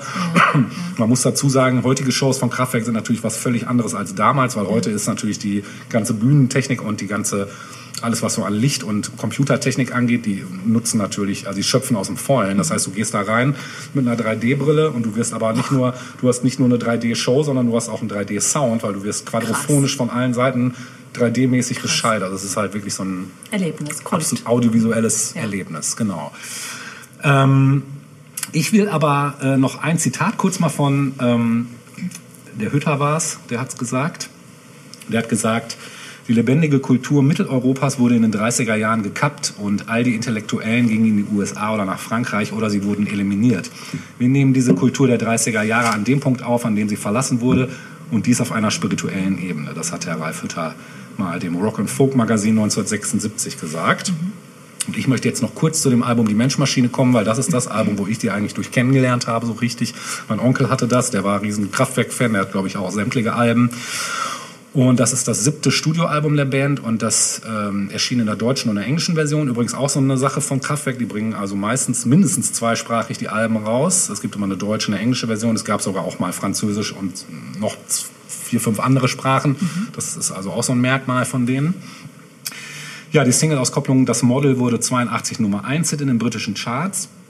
Und musikalisch baut das Album auf dem Vorgänger Trans-Europa Express auf äh, wobei die Rhythmusmaschinen so ein bisschen in den Hintergrund mehr treten und das ganze Album insgesamt ein bisschen softer klingt als äh, Trans-Europa Express. Das entstand in dem eigenen Studio auch, also es ist halt wirklich alles selbst gemacht ähm, und komplett auch selbst verlegt. Ja, als Produzenten fungierten Florian Schneider und Ralf Hütter. Und die voran, wie die vorangegangenen Alben auch, ist die Menschmaschine auch ein Konzeptalbum. Das ist bei Kraftwerk eigentlich immer so, es sind immer Konzeptalben. Äh, beschäftigen sich Autobahn und Radioaktivität eher mit eben deutschen Themen. Äh, ist das siebte Album thematisch globaler und handelt von Zukunftsthemen wie Weltraumfahrt, Robotern und Großstadt. Und als Inspirationsquelle für das Album diente der deutsche Stummfilmklassiker Metropolis. Mhm. Ähm, genau. Und sowohl der Albumtitel Der Menschmaschine, das Lied Metropolis, als auch das Motiv einer von Technik dominierten Welt, in der der freie Mensch zum Diener einer komplexen Maschinerie degradiert wird, sind durch diesen Uferfilm beeinflusst. Und zu Promotionszwecken ließ die Band Dummies anfertigen von sich selbst, die bei einigen Presseterminen in Zusammenhang mit der Veröffentlichung zum Einsatz kamen. Ähm, grafische Gestaltung ist nochmal interessant. Äh, diese Coverabbildung, ich weiß nicht, ob ihr die vor Augen habt, die äh, stammt von Karl Klefisch und basiert auf so einer Arbeit des russischen Konstruktivisten El Lisitsky. Auf dem Cover sind die Worte inspiriert von El Lisitsky vermerkt. Das Coverbild ist eine Adaption einer Grafik aus dem Kinderbuch, das kann ich nicht aussprechen, Suprematiceski Skas, auf Deutsch von zwei Quadraten. Und nach seiner Veröffentlichung erreichte das Album Platz 12 in Deutschland, 9 im Vereinigten Königreich und 130 in den Vereinigten Chart, äh, Staaten. Charten. Das Album brachte der Band die erste Titelstory im britischen New Musical Express ein. Der NMI bestätigte die nahezu perfekte Umsetzung ihrer musikalischen politischen Ambitionen, verwendete auf dem Titelblatt ein Foto vom Innencover von der Menschmaschine von dem Album, da die Band kein Foto fürs Titelbild zur Verfügung stellte. Überhaupt alles, was so Interviews und so angeht, haben die sich immer sehr bedeckt gehalten. Also da findet man so gut wie nichts. Äh, das, was man findet, ist aber meistens sehr geil. Also das muss man dazu sagen. Ich werde mal ein bisschen graben und was raussuchen, weil äh, es ist schon sehr, sehr schön, die mal sprechen zu hören und Statements zu sich selbst abgeben mhm. zu hören, weil es dann einfach so ein bisschen auch klarer wird eigentlich, dass die das komplett durch und durch durchdacht haben und auch ja. krass mal, sind äh, Kraftwerk und Leibach Brüder im Geiste? Ich glaube ja. Ah, ne? mhm. Ich glaube ja. Würden auch keine anderen Bands einfallen, die so sind wie diese beiden, oder? Nee, das, ist, das geht schon in eine ähnliche Richtung. Mhm. Also es ist schon sehr, sehr, also alles für die Kunst, ne? So, kann man wirklich sagen, ja. Mhm. Melody Maker sprach von einem unterkühlt majestätischen Album. Und die uniformierte Kleidung auf dem Cover in roten Hemden und schwarzen Krawatten rückte die Band fälschlicherweise in ein faschistisches Licht und stieß insbesondere in den Vereinigten Staaten auf Ablehnung. Eine Reihe britischer Künstler nahm sich das Album neben der zweiten Seite von David Bowies Low musikalisch und auch bühnentechnisch zum Vorbild. Die Musik von Kraftwerk wurde in britischen Clubs wie dem Billys in London gespielt und naja, der Einsatz von Synthesizern resultierte dann in einer Welle von Synthie-Pop und New Romantic Bands im Vereinigten Königreich. Zum Beispiel Gary Newman, der dann auch das Bühnenoutfit übernahm. Äh, oder auch das Konzept Maschinen für sich arbeiten zu lassen, nahmen dann zum Beispiel The Human League und die Talking Heads auf, bei der die Band nicht anwesend war und ausschließlich Tonbandgeräte und Dia-Projektoren verwendeten. Ja, und die frühen Depression Mode äh, stellten die Synthesizer wie Kraftwerk auf der Bühne einer Reihe nebeneinander auf. Mhm. Genau. Dass die natürlich dieses dieses leicht faschistoide auf dem Cover ist natürlich auch Kalkül. Ne? Also das heißt, das Ganze wurde natürlich bewusst eingesetzt, eben um nochmal auch die Thematik der Platte mehr. Ne? Ne? Genau. Ja, genau. Ne? Mhm. Ja, ich möchte jetzt gerne einen Song aus von der Menschmaschine spielen und da mir schwer fiel, eine Auswahl zu Darf spielen, ich, ich, nicht, ich nicht den Gassenhauer die Roboter spielen wollte, darfst Hätte du ich mich jetzt. aber auch gefreut. ist es denn in der Auswahl? Nein. Nein. Nein. Ein Hit ist in der Auswahl, die Dann anderen lerne ich beiden. mal was dazu. Ist doch auch ganz gut. Gucken, was du ziehst. Nummer drei? Nummer drei, dann hast du schon den Hit gezogen. Ach. Dann hast du nämlich das Model gezogen. Viel Spaß damit.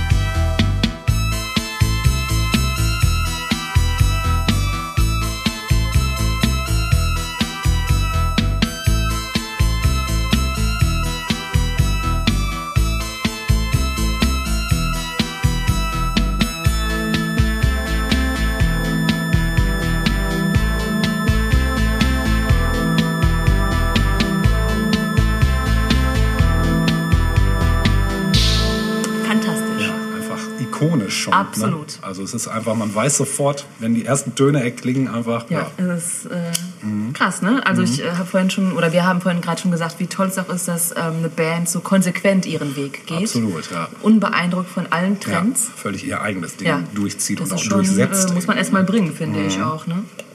Ja, geil. So, was wir bisher, glaube ich, noch gar nicht angesprochen haben, außer äh, das Gerät betreffend, ist das Thema Fernsehen. ja, das stimmt. Und natürlich äh, sind die 70er, oder müssen wir das besprechen, weil die 70er im Prinzip das Jahrzehnt sind, in dem TV geboomt hat. Also wir haben ja gerade schon gesehen, dass ähm, Fernsehgeräte einfach fast in jedem Haushalt inzwischen zugegen waren. Und ähm, die Abendunterhaltung der meisten im Land bestand eben daraus, dass man sich abends vor die Flimmerkiste gesetzt hat und äh, die ein oder andere nette Sendung angeguckt hat. Wir wissen natürlich auch, dass ähm, es auch in den 70ern erst noch drei Programme gab. In den 80ern änderte sich das ja erst, wie wir ja letztens schon besprochen haben. Es gab noch Programmansagerinnen, es waren ja zumeist Frauen, die das gemacht haben. Stimmt. Heute Abend äh, zeigen wir ab 20.15 Uhr den Fernsehspiel, den Fernsehspielfilm sowieso, sowieso. Ein Sommernachtstraum. Reite durch sowieso, ja. ja, es wurden vor allem äh, US-Serien extrem gerne, ge gerne geguckt. Also, Dauerbrenner Bonanza. Hm, Oh ja. Ne? Der lief von 62 bis 76.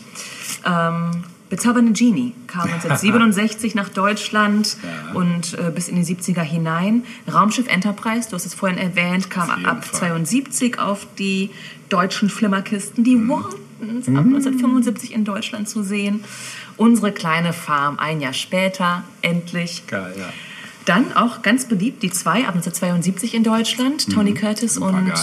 hier Schnickschnack. Habe ich auch komplett gefeiert. Ja, und da Sprüche. gibt es doch, genau, das äh, scheint ja so zu sein, meine Eltern fanden es super, Ja. ähm, dass die durfte das Sprüche erst erst durch die. Synchronisation äh, gekommen sind, richtig? Ich durfte das erst nicht sehen, wenn er Anzüglichkeiten hatte. Ach, war das so? Ich habe das nie so verfolgt. Das Ja, ich habe es erst später dann so gesehen. Ja. ja, das Schöne ist ja auch, und ähm, bei all dem, was ich jetzt hier vorlese, das ist ja eigentlich alles, was wir nicht so richtig, oder ich jedenfalls nicht mehr so richtig mitbekommen habe, aber vieles davon wurde ja in den 80ern wiederholt. Ja, stimmt. Ähm, weil das Programm noch überschaubar war, gab es eben auch noch Wiederholungen der letzten 10, 20 Jahre oder so, ne, was Fernsehsendungen betrifft. Ähm, die Straßen von San Francisco ab 1974. Drei Mädchen und drei Jungen. Mein All-Time-Favorite in Deutschland ab 1971 und wurde dann ja auch nochmal äh, in den 80ern wiederholt. Ich, äh, die Brady Bunch, ne? Ach ja, oh ja. Ja.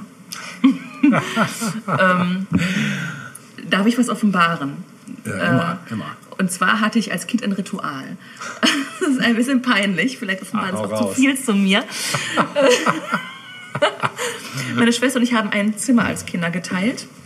Mein Bruder und ich auch. Und wenn ich nicht, was ist, wenn ich nicht einschlafen konnte? Mein Einschlafritual bestand daraus, meine Schwester, die Arme, hat das alles mitgetragen. Kurz vorm Einschlafen meinte ich zu meiner Schwester, wovon soll ich träumen? Hat sie gesagt, von drei Jungen und drei Mädchen. Dann habe ich gefragt, welche Folge?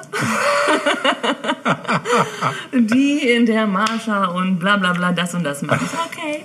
So, und dann habe ich mich hingelegt und die Augen geschlossen und den, Intro vor Augen gehabt und die, die Folge und ich eingeschlafen. Ja, das war ein jahrelanges Einschlafritual meinerseits. Sehr cool. Ja, wovon Ja, soll ich schon träumen? cooles Einschlafritual. Vor allem, welche Folge? Und hast das dann auch durchgezogen? Ja, bis zum Einschlafen halt. Also drei Jungen und drei Mädchen, die Brady Bunch liegt mir sehr am Herzen. Ähm, die Älteren unter uns haben dann aber so Sachen geguckt wie Inspector Columbo. Das gab es schon ab 1969 äh, Ja. im deutschen Fernsehen. Einsatz in Manhattan, also Ja. Kojak, ab Ja. 1974 in Deutschland. Geil. Es wurden aber auch UK-Sendungen ganz gerne geguckt, wie zum Beispiel Der Doktor und das liebe Vieh. Das kam dann erst 1979 nach Deutschland. Bei meiner Oma immer. Ja? Ja, meine Mutter hat das auch ganz gerne geguckt. Oder aber auch ab Mitte der 70er Jahre das Haus am Eaton Place. Ja, mhm. Ganz am Ende der 70er kam dann noch mal was Tschechoslowakisches nach Deutschland, nämlich das Krankenhaus am Rande der Stadt. Ach krass. Kennst du auch noch, Ja. ne? Ja, auch ganz schön eigentlich, Ja. oder? Ja. Gab aber auch äh, Serien aus deutscher Produktion. Ein Herz und eine Seele war ein absoluter Dauerbrenner. Ja, ja, also wenn man genau, sich heute mal so 70er Jahre Sendungen im Fernsehen anguckt, dann fehlt diese Serie nicht. Nee, das stimmt. Ähm, die kam ab 1973 ähm, ins deutsche Fernsehen. Der Bastian ab 73, Ja, sagt ihr das noch was? ja, mit. Horst Jansson. Ja, Ja, sicher, genau. Es war auch ein äh, gern gesehener. Horst Janser war eh super. Er war super später in der. Sesamstraße natürlich. Ne? Dann ähm, etwas. sympathischer auch. Total. Dann etwas, das ich total gerne auch geguckt habe, weil ich glaube, das äh, wurde auch in den 80ern nochmal wiederholt. Drei sind einer zu viel. Ja. Kennst du das noch? klar. Ja. Mit das, Herbert ähm, Herrmann? Mit Herbert Herrmann Ja. und Thomas Fritsch und Jutta Speidel. Jutta Speidel, genau. Das, äh, kam die Alte. 1977 ähm, ins Fernsehen. Und da werde ich auch auf jeden Fall einen Link äh, setzen. Geil. Ich finde das so schön. Ja. Einfach wunderschön. Und ich glaube auch, ohne direkt dabei gewesen zu sein, dass es den Geist dieser Zeit auch ganz gut widerspiegelt. Schon. Ähm, warum, das kann man sich dann angucken. Also Mhm. es gibt, ähm, ich glaube, es hat nur eine Staffel leider nur gegeben, dieser Ah, okay. Serie. Ähm, die meisten, oder ja, ich glaube so die Hälfte der Episoden sind auch auf YouTube, glaube ich, zu sehen. Cool. Und das ähm, verlinken wir natürlich. Ach, super, ja. ja. Aber natürlich auch Krimis, Derek, der alte Tatort. Ja, ja. Tatort äh, begann äh, seine, seinen Siegeszug Ja. ab 1970, Ja. bis heute ein Dauerbrenner. Definitiv, ja. Soko, da gibt es ja heute ganz viele Ableger. Ähm, aber die Ur-Soko, Ja, das war das war noch. Soko 5113, Ja, genau. ähm, ging ab 1978 an den Start. Krass, das wusste ich auch nicht, dass das schon in den 70ern losging. Ja, dann gab es die großen Samstagabendshows. Und die 70er sind definitiv jetzt erzählt, das, Das ist das äh, Jahrzehnt der Shows. Der Show. Die Showtreppe, das Fernsehballett. Ja. Ähm, ja, Opulent orchestrierte. total. Also, was da an Kohle reingeflossen Ja. ist, will ich gar nicht wissen. Nee. Es war ein Happening. Da hatte der öffentlich-rechtliche Funk noch Kohle. Ja. Ähm, gut, eine Sendung, die vielleicht nicht ganz so opulent aufgemacht war, aber trotzdem unvergessen bleibt, ist Dali Dali. Na, genau, ja. Das war hoffentlich ein Freuden Auf äh, jeden Jauchzer. Fall. Das Ja. war meine absolute Lieblingssendung. Und mal gucken, ob es das noch in der Mediathek gibt. Erinnerst du dich, dass wir vor kurzem mal, ähm, hattest du mich darauf gebracht oder ich dich oder irgendwer anders, uns, äh, diese tolle Doku, ähm, wo äh, verschiedene Fernsehmoderatoren, Showmoderatoren, ne? ähm, Super geil. Genau, Ja, nochmal. müssen wir verlinken. Ja, Hoffentlich ist die da noch. ich hoffe, das gibt es noch, das Ja, ich verlinken wir. auch. Ähm, Hans Hänschen Rosenthal äh, kommt in der Doku vor. Ja. Wer war dann da noch? Peter Alexander, Peter glaube ich. Alexander, Und Kuhlenkampf, äh, Kuhlenkampf, ich. genau. Diese drei Männer. Ja, die waren der, auch der stilprägend, sage ich Total. mal. Ja. Total. Ja. Äh, eine ganz tolle Doku. Ähm, ich weiß nicht mehr genau, wie sie hieß, aber werden wir auf jeden Fall verlinken, falls es sie noch zu sehen gibt. Ja. Ähm, zum Blauen Bock. Einer wird gewinnen, der große Preis. Am laufenden Band mit Rui Carell. Geil, Die ja. Montagsmaler. Hund, Katze, Maus. Ja. Musik ist Trumpf. Mhm. Auf Los geht's los. Bios Bahnhof. War schon etwas für, sag mal, die anspruchsvolleren Ja. unter den Ja. Zuschauern. ja, musste man schon das Ähm, Gehirn Alfred einschalten. Biolek, bitte was? Musste man das Gehirn auch einschalten. Ja, genau, aber der hatte vor allem auch tolle musikalische Ja, Gäste, wenn ich mich richtig Er erinnere. war ne? immer sehr auch seiner Zeit voraus, ein Stück. Der heiße Draht, das sagte mir nichts, war Nee, von Fuchsberger von 73 bis 75. Das weiß ich auch nicht mehr. War Das muss da das war ich auch noch ganz klein. Vorgängermodell von Auf Los geht's los gewesen Ah, sein. ja. Dann natürlich musikalisch der Musikladen, Von Fuchsberger gab es doch noch einer gewinnen. Nee, das war auch Kuhlenkampf. Auf ne? Los geht's los war Fuchsberger dann später. Und Ah, ja, Kohlenkampf genau. war einer mit Einer wird gewinnen. gewinnen, Genau. ja. Ja. Musikalisch äh, Musikladen, der Nachfolger vom Beat Club, Ja, ne? äh, die Hitparade, klar. Und Disco mit Ilja Richter ab Ja, auch 1971. great. Kennzeichen D hast du vorhin schon angesprochen. Mhm. Ich hatte das ganz vergessen, aber da ging es ja vor allem um deutsch-deutsche Beziehungen. Ja, Ne? ja. Und das Kinderprogramm natürlich nicht zu vergessen, das ab 1970 auch endlich im ZDF an den Start Ja. ging. Davor war es eben nur ARD, das extra für Kinder gesendet hat. ja. Ähm, da hatten wir die Sesamstraße. Ja. Wir hatten Plumperquatsch, wir hatten Rappel... Äh, Plumperquatsch, sagt ihr das noch was? Nee. Nein? Der Name macht mich ein bisschen aggressiv. Oh, aber warum? Ich weiß, ich kann es nicht sagen. Es gibt so Wörter, die machen mich. Okay, so Nein, der nicht schlimm, Sound nicht der schlimm. Buchstaben Ja, wahrscheinlich, Okay. ja. Plumper. Ja, ich werde es ich nicht nochmal wiederholen. Äh, Gab es aber von 1972 bis 74. Ja. Äh, das feuerrote Spielmobil. Ja, Hast du gewusst, warum Ja. das überhaupt das Licht der Welt erblickt hat? Nee. Wusste ich auch nicht, bis ich das jetzt erst gelesen habe. Das feuerrote Spielmobil kam 1972 ins Fernsehen. Und zwar war das quasi äh, eine Folge, nee, wie soll ich sagen, also die Sesamstraße kam nach Deutschland ähm, ab Januar 73. Äh, 1969 gab es das schon in den USA, die Sesamstraße, Sesame Street. Ja. Und ähm, ab 73 dann eben auch in Deutschland. Allerdings hat sich der Bayerische Rundfunk quergestellt. Äh, auf Bayern ist immer Verlass, denn die Ja. haben gesagt, das sind amerikanische Verhältnisse, die sind nicht auf Deutschland übertragbar. Wir machen unseren eigenen Scheiß und entwerfen mal einmal das feuerrote Spielmobil. Das ist quasi als Antwort auf die Sesamstraße entstanden. Okay, krass. Habe ich nicht Nee, gewusst. das wusste ich auch nicht. Guck, ja. Abgefahren, ja. Wurde aber auch gerne geguckt von Kindern. Kennst du denn auch den Klar-Klar-Witterbus? Den gab es auch, äh, von 74 bis 76. Ja. Dann etwas, das sich ähm, M wie Michael nannte. Das kenne ich nicht. Merkwürdig, ne? Ich habe mal Bilder online gesehen, kam mir leicht bekannt vor, lief Ja. von 75 bis 78 im Fernsehen. Okay. So. Dann hatten wir natürlich die ganzen Zeichentrick-Klassiker. Ist ja klar. Biene Meier, der Ja. rosarote Panther. Ja, und alles, was da. Pinocchio, Captain Future. Die Schlümpfe. Die Schlümpfe. Alles. Ja. All die tollen Zeichentrickgeschichten sind im Prinzip in den 70ern entstanden. Ja. Ja, Ist so. ist so, ist so. Und dann natürlich, äh, das haben wir ja auch schon mal erwähnt, als wir ganz, ganz, ganz am Anfang unsere, ähm, ich glaube, zweite Folge war es, ähm, mein Freund die Glotze hatten, ja. genau, die ganzen tschechoslowakischen Serien, Ja. Mhm. die wir so sehr geliebt haben. Genau. Hast du Rappelkiste, hast du erwähnt, ne? Habe ich, glaube ich, erwähnt, lief von 74 bis 83. Auch super. Ja. Ja. Hattest du denn ein Favorite?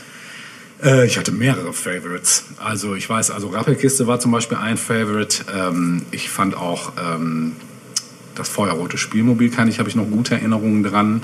Natürlich die ganzen Zeichentrick-Dinger, die habe ich alle eigentlich geliebt. Da gab es wenig, was ich nicht geliebt habe. Ähm, genau, so. Ich finde, was ähm, sehr typisch für Kindersendungen jener Zeit ist, sind sehr selbstbewusste Kinder. Ja, stimmt. Ähm, Erwachsene spielten kaum eine Rolle. Ja, ja das war bei Rappelkiste auch. Und wenn, dann waren Erwachsene häufig der scheiß Hausmeister, der alles verbietet. Genau, der Ja. Störfaktor, ja. Und die Kinder, die sich äh, dagegen wehren, Ja. dass sie jetzt still zu sein Genau. haben und stattdessen auf die Straße gehen und einfach spielen. War Neues aus Uhlenbusch auch aus den 70ern oder war das schon 80er? Ähm, gute Frage. Ich würde tippen, dass es, wenn überhaupt, Ende der 70er Ende, an den ja. Start gegangen ist. Ich weiß Auweia, auweia, der Hahn legt keine Eier. ja. Ja. ja, es gab wirklich tolle Sendungen. Ja. Ähm, es, es war, glaube ich, auch schon so, ähm, auch noch so dieser Geist der 68er Mhm. zu spüren. Ne? Völlig, ja. Ja. Gerade so bei Rappelkiste und so, da hast du es ganz besonders gespürt. Ja, so die antiautoritäre Erziehung und Woher kam denn jetzt kommt ein Karton? das war Rappelkiste. Rappelkiste, ne? Genau. Genau. Ich habe ein ganz kurzes Musikstück Ja. rausgesucht Ja. zum Thema Serien. Ja. Ähm, denn gerade Cop-Serien waren ja extrem beliebt in den Ja. 70er Jahren, amerikanische Cop-Serien und haben nochmal so einen ganz eigenen Vibe nach Deutschland gebracht. Mhm. Und ich möchte gerne, dass wir uns jetzt gemeinsam das Intro und Outro, das ist, gibt es äh, einmal zusammengefasst, Ja. äh, der grandiosen Serie Die Straßen von San Francisco Geil. anhören. Sehr geil. Eine gute Wahl. Und danach hören wir uns wieder. ja. Also tauchen wir kurz ab in die Straßen. Bis gleich.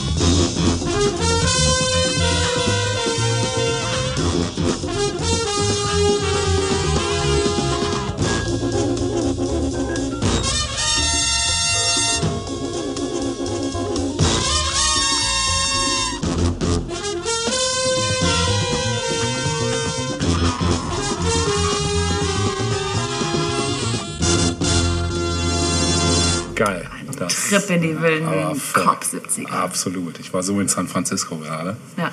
Nicht zu vergessen, ne? Michael Douglas immerhin sein Ja, Breakthrough. stimmt. Ja, Und Karl Morgan. ja, Karl Morgan, genau. Ähm, Du hast mich da gerade auf eine Idee gebracht. Ich dachte, ich fange mal mein Thema, weil es ja hier gerade nahtlos auch ein bisschen anknüpft zumindest, äh, weil du es schon erwähnt hast, was ich gleich unter die Lupe nehme. Äh, möchte ich gerne, äh, bevor ich überhaupt erwähne, worum es geht, würde ich gerne die Anfangsmusik spielen und ihr könnt ja mal alle raten. Oh ja. Also das werden nicht alle erkennen, aber Natascha, du müsstest es eigentlich erkennen. Du darfst jetzt natürlich nicht gucken. Nee, ich gucke Ich spiele jetzt das Intro Ja. und dann könnt ihr mal raten, um was es geht.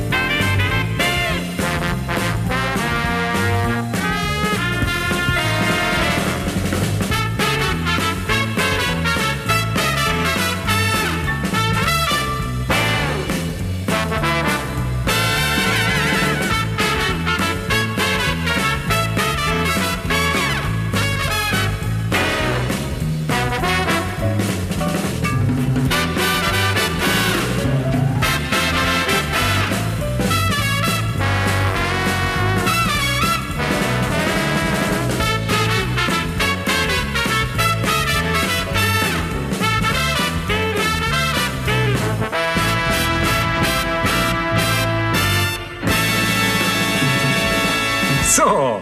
Natascha, worum ging's? Ja, Dalli Dalli natürlich. Natürlich. Mit Hänschen Rosenthal. Ne? Genau. Das war übrigens die Favorite Game Show von mir aller Zeiten. Warum? weil das einfach, das war einfach so ein geiles, stimmiges Konzept und äh, ich habe auch einfach Hans Rosenthal so gern gemocht. Ja. Es war einfach so ein cooler, Netter, netter ja. Typ irgendwie und man hat ihm das auch 100% einfach abgenommen, dass das so sein Ding ist und er das so, naja, ich komme da jetzt glaube ich nochmal im Detail Ja. drauf, was den eigentlich so besonders gemacht hat auch. Ähm, ja, Dalli Dalli, nochmal kurz für alle, die es nicht kennen, ähm, nach der deutschen Redewendung Dalli Dalli aus dem kaschubischen Dali, weiter, los, aus dem polnischen Dalej, weiter, Aus dem los, selben beeil kroatischen dich. Dalje Dalje. Ach echt? Krass. Fällt mir auch erst jetzt auf. Abgefahren, okay. Wir können das wahrscheinlich auf jede Sprache noch. Mit Sicherheit, ja. Russisch. Genau. Ja. Das war also eine populäre Fernsehshow des ZDF, moderiert von Hans Rosenthal. Und äh, vom 13. Mai 71 bis zum 11. September, da ist er wieder, 86, entstanden 153 Sendungen. Davor hatte Rosenthal äh, dieses Fragespiel bereits als kleine Rateeinlage innerhalb von großen WDR-Unterhaltungssendungen im Hörfunk mit dem Tanzorchester Werner Müller in den Jahren 68 bis 70 unter dem Titel Die dreifache Chance ausprobiert. Und von 2011 bis 2013 lief eine Neuauflage der Fernsehshow mit 28 Folgen im NDR-Fernsehen.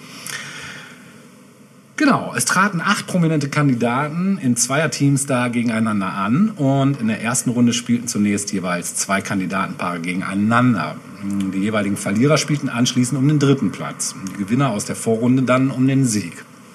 Die erste Runde bestand meistens aus zwei Wortspielen, bei denen die Kandidaten binnen 15 Sekunden abwechselnd Antworten auf eine Frage geben mussten und einem Aktionsspiel. Typische Fragen.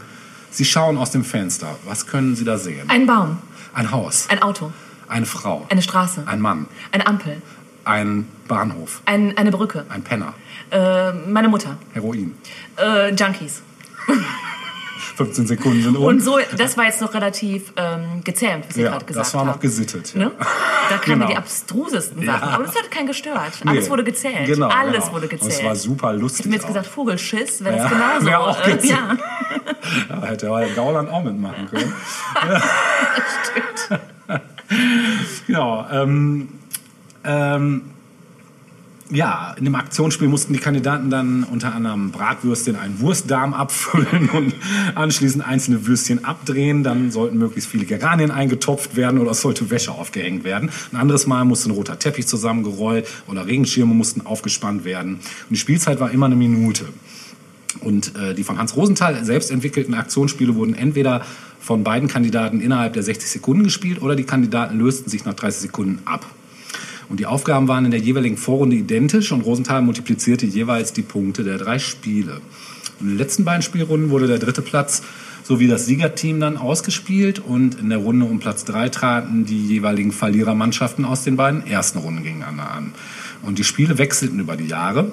In den ersten Jahren von Dali Dali gab es zum Beispiel das Dali Dali ABC. Mhm. Hier wurde aus einer rollbaren Konstruktion zunächst eine äh, Punktekarte gezogen, zwischen 50 und 100 Punkten. Und danach stellte Hans Rosenthal nur eine einzige Frage, die für beide Teams die gleiche war. Und da die Mannschaft mit der höheren Punktzahl beginnen sollte, um der Mannschaft mit der niedrigen Punktzahl mehr Zeit zum Überlegen zu geben, wurde nach der Fragestellung der Buchstabe gezogen, mit dem alle Antworten auf die Frage beginnen sollen. Die, angegebenen, äh, die gegebenen Antworten äh, wurden mit der gezogenen Punktzahl dann multipliziert. Danach zog das Team mit der niedrigen Punktzahl ebenfalls einen Buchstaben und da mussten dann die Antworten mit beginnen. Das Team mit der höheren Punktzahl in dieser Runde belegte den dritten Platz, die Verlierer den vierten Platz. Besonderheit bei dem Spiel konnte der erste gezogene Buchstabe abgelehnt und ein neuer gezogen werden. Wenn mit dem Buchstaben kaum Lösungen zu erwarten waren, wie zum Beispiel Y. Und der zweite gezogene Buchstabe konnte aber nicht mehr abgewählt werden. Also wenn du dann X gezogen hast, hast du halt Pech gehabt. Ne? Ab Ende 72 wurden dann die Konstruktionen mit drei Karten mit dem Dalli-Dalli-Männchen eingefügt. Und wenn ein Team diese Karte ziehen sollte, konnte der Antwortbuchstabe frei gewählt werden. Ein Joker sozusagen. Sozusagen, genau. Dann ab Mitte 75 äh, gab es in der dritten Runde das Spiel Dali Klick. Ja, darauf habe ich gewartet.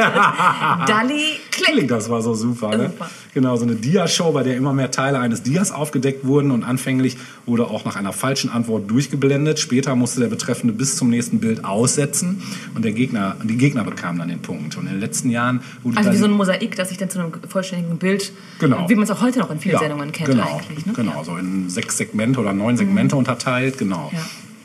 In den letzten Jahren wurde Dali Klick im Spiel um den ersten Platz eingesetzt. Und in der letzten Runde wurde ein kurzes Theaterstück aufgeführt, das unter anderem von Kurt Flato oder Horst Pilau neu bearbeitet und mit Fehlern versehen wurde. Unter anderem zum Beispiel Hamlet oder im Weißen Rössel oder Romeo und Julia. Und die Kandidaten mussten die eingebauten Fehler im Text, in der Dekoration oder bei den Kostümen notieren. Gott, da musste man ja auch ja, die Klassiker kennen. Würdest du das gerne heute da mal machen? schlau sein Würdest du heute mal so ein Spiel machen? Nein. Meinst du, was da passiert? ja, genau. Ähm, in dem Theaterstück traten in der Regel auch die Gesangsgäste der jeweiligen Dalli-Dalli-Sendung auf und das mhm. Ensemble wurde verstärkt durch den Jurysprecher Eckhard Fritsch und gegebenenfalls auch durch weitere Schauspieler in kleinen Nebenrollen. Aus Zeitgründen entfiel das Theaterstück dann in den 80er Jahren. Nach der Aufgabenstellung gab Rosenthal stets das Startsignal mit dem Ausruf Dalli, Dalli. Und neben den prominenten Spielern gab es auch teilnehmende Zuschauer. Beim Fragenlotto zum Beispiel zog ein Saalkandidat sechs Kugeln mit eingelegten Zetteln, auf denen Fragen standen. Beantwortete er mindestens drei korrekt, dann skizzierte der Schnellzeichner Oscar ja. einen Preis.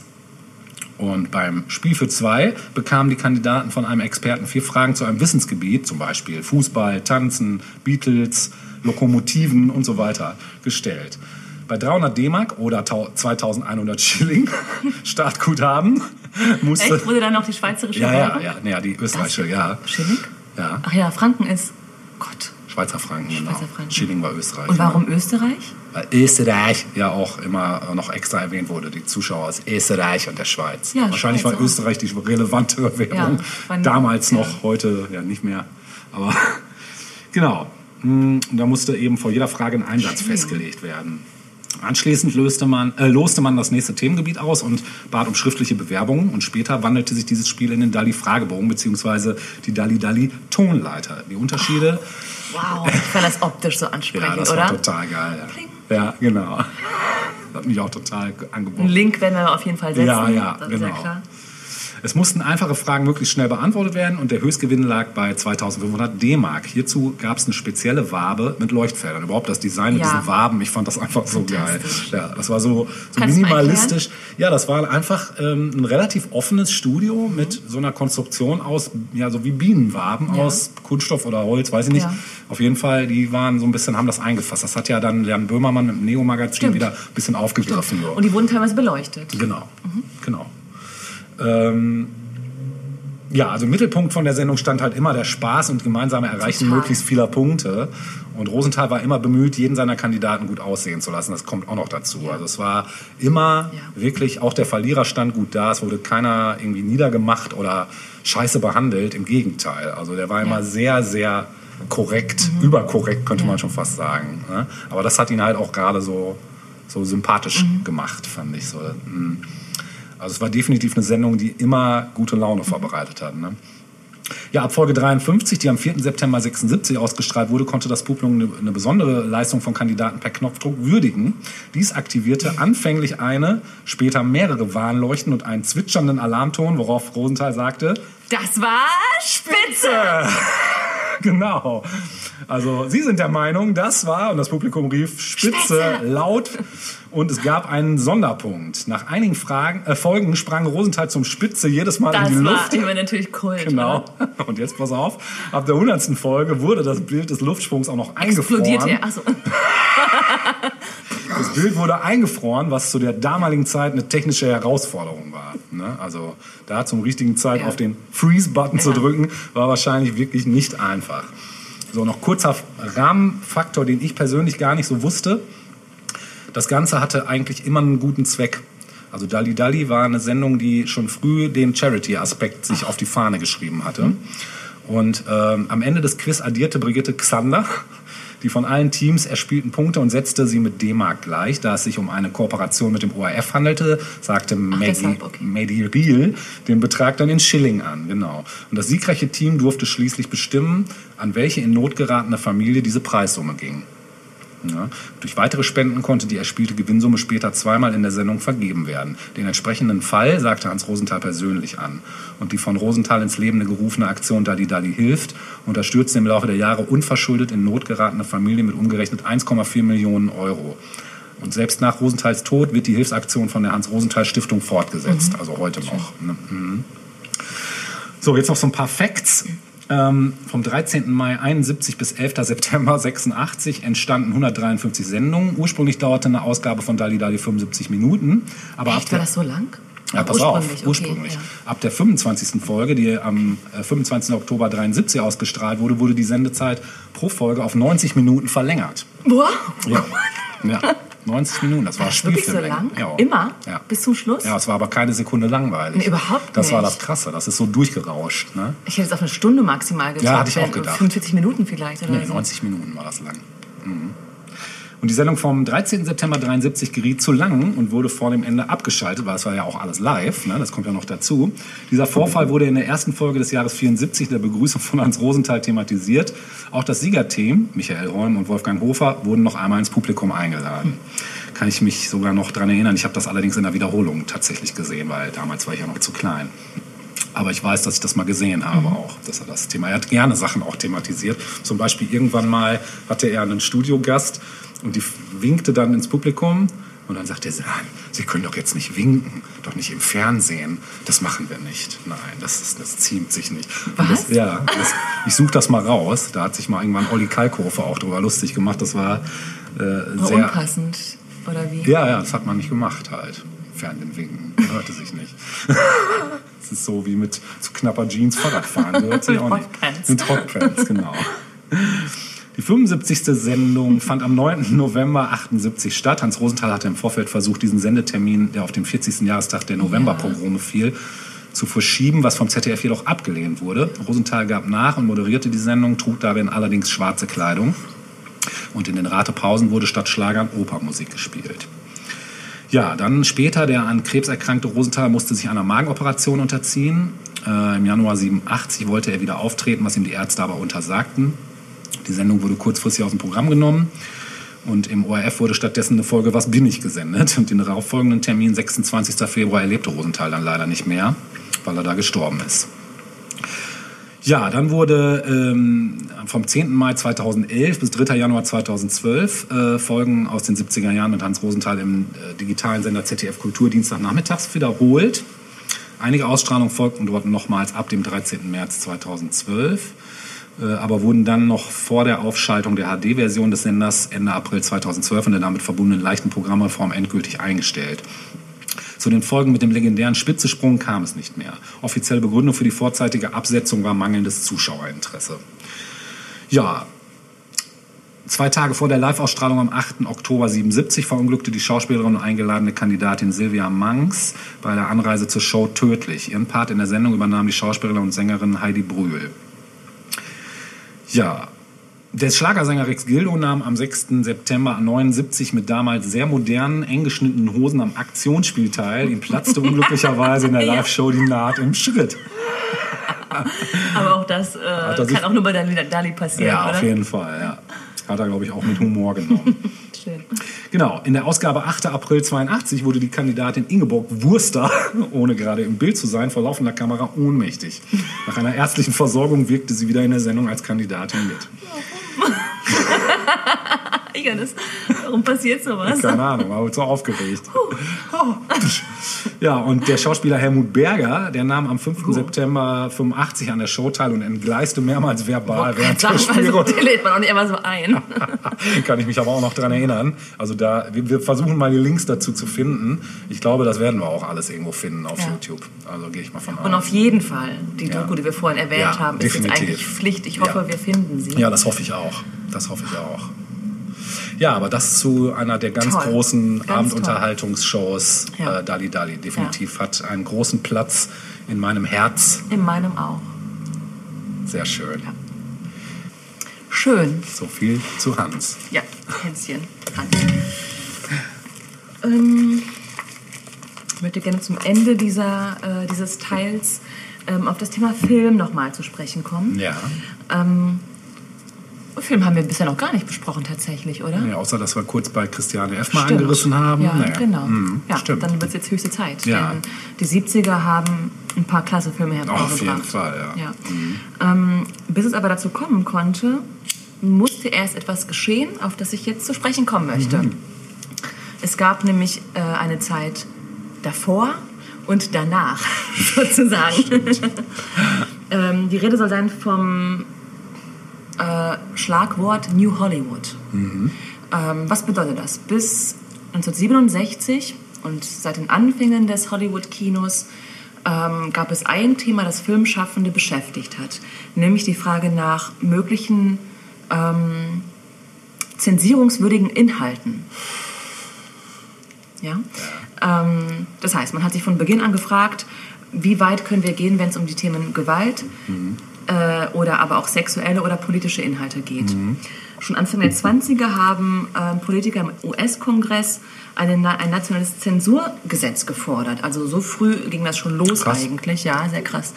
Ähm, und ähm, damit ähm, dieses Zensurgesetz eben nicht ähm, verabschiedet wurde, hat man seitens der Filmschaffenden eine Gegenmaßnahme ergriffen und ähm, die sogenannte Motion Pictures Producers and Distributors Association gegründet. Das war 1922. Die Verantwortung über die Inhalte der Filme und wie weit man gehen konnte, lag von da an mehr oder weniger bei der Filmindustrie selbst. Ähm, der Vorsitzende dieser Association, dieser Vereinigung, war ein Mann namens Will Hayes.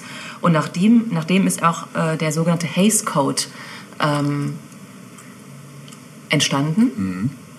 Ähm, das war eine Art Leitlinie, eine Art moralische Leitlinie, die sich ähm, diese Vereinigung auf die Fahnen geschrieben hat und formuliert hat, an, an der sich Filme, nach der sich Filme richten sollten. Krass. Also man hat quasi eine Art internen moralischen Kodex verfasst. Ja. Ähm, ab 1927 wurde dann eine Liste mit Do's, Don'ts und Be Carefuls ähm, verfasst. Allerdings hielt sich da kaum jemand dran. Also es gab zum Beispiel zwei Mae West-Filme, die vielleicht nicht visuell, aber doch ähm, textlich ähm, schon sehr ins Sexuelle drifteten. Also da sah man schon, okay, äh, da gab es keine Zensur oder so. Aber das ähm, führte letztlich dazu, ab 1934, ähm, dass die Production Code Administration gegründet wurde, die PCA. Und von da an mussten alle Filme vom PCA begutachtet und erlaubt werden. Okay. Also alles, was zu krass in Anführungsstrichen äh, wirkte, hat im Grunde genommen nicht den Weg auf die große Leinwand bekommen, weil ähm, erst durch diese Schleuse ähm, wurden große Premierenkinos zum Beispiel erst möglich für Filme.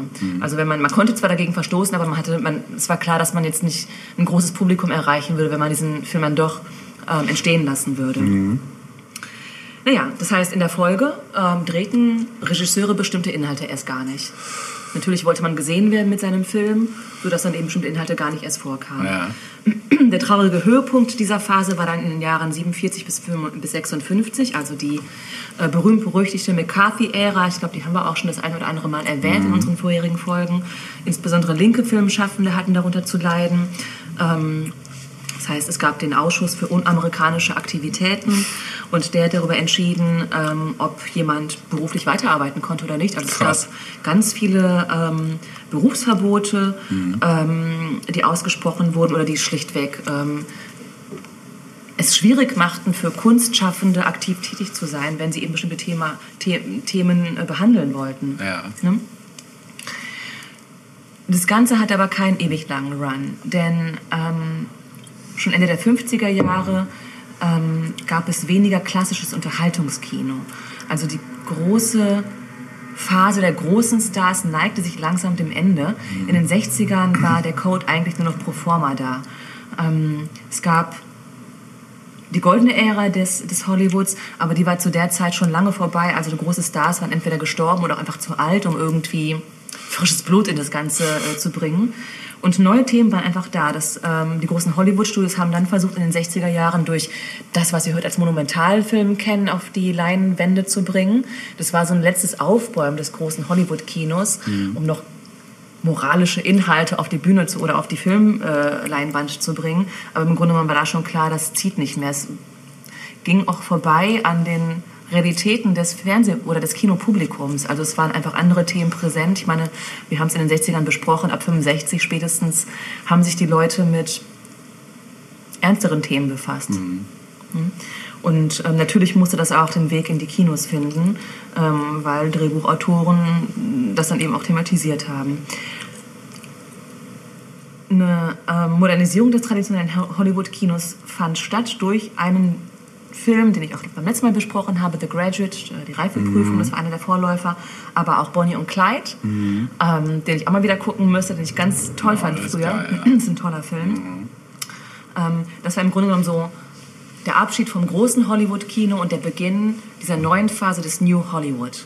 Und New Hollywood hat sich im Grunde genommen die ganzen 70er halten können, mehr oder weniger. Ähm, das New Hollywood war geprägt von gesellschaftskritischen Themen, ähm, von einer Modernisierung klassischer Genres, wie beispielsweise des Westerns. Also der wurde plötzlich anders dargestellt als noch in den 60ern oder 50ern.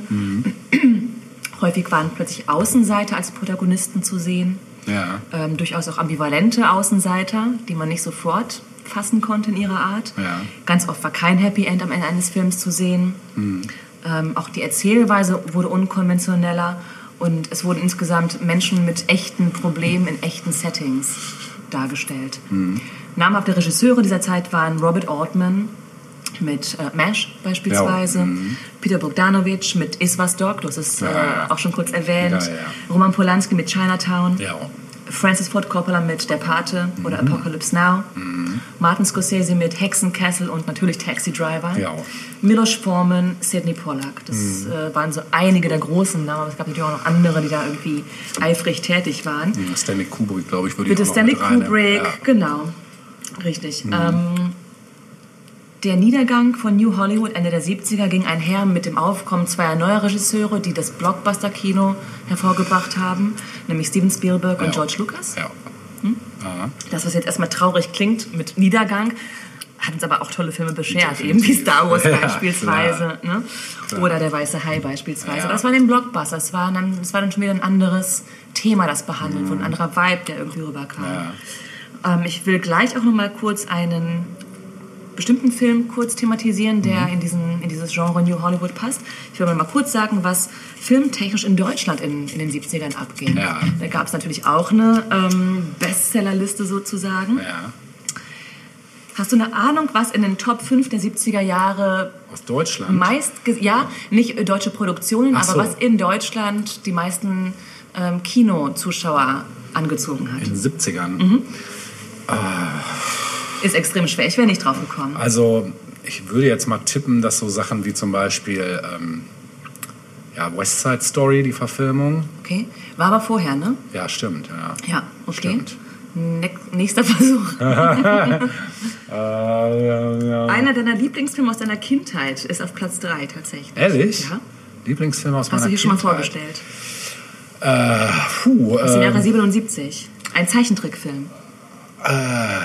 Bernhard und Bianca. Richtig. Im Ernst? War der dritt meistgesehene Film in den 70er Jahren das in ist ja Deutschland. krass. Das ist krass, oder? Ja, das hätte ich auch nicht Ja. gedacht. Ich spann euch mal nicht länger auf die Folter. Also Ja. auf Platz 1 war Vier Fäuste für ein Halleluja Ah, geil. mit Bud Spencer und Terence Hill Das ist ja von geil. 1972. Ja. Auf Platz 2 Zeichentrick Aristocats Super, auch richtig von geiler 1971. Auf Platz 3, wie gerade schon gesagt, Bernhard und Bianca von 77. Film. Disney in den ersten Top 5, ey. Auf Nummer 4 Papillon von 73. Oh. Sagte mir nichts. Doch. Doch. Papillon. Ist es nicht so? Ist es Hitchcock? Weiß ich nicht. Ich meine, ja. Ich glaube, dass Nicole mal einen Song hatte, der sich Papillon. Ja, da hast du recht, ja. Flieg im Dunkeln der Hoffnung davon. Flieg im Dunkeln der Hoffnung davon. Hat irgendwer was nicht geschnallt, oder?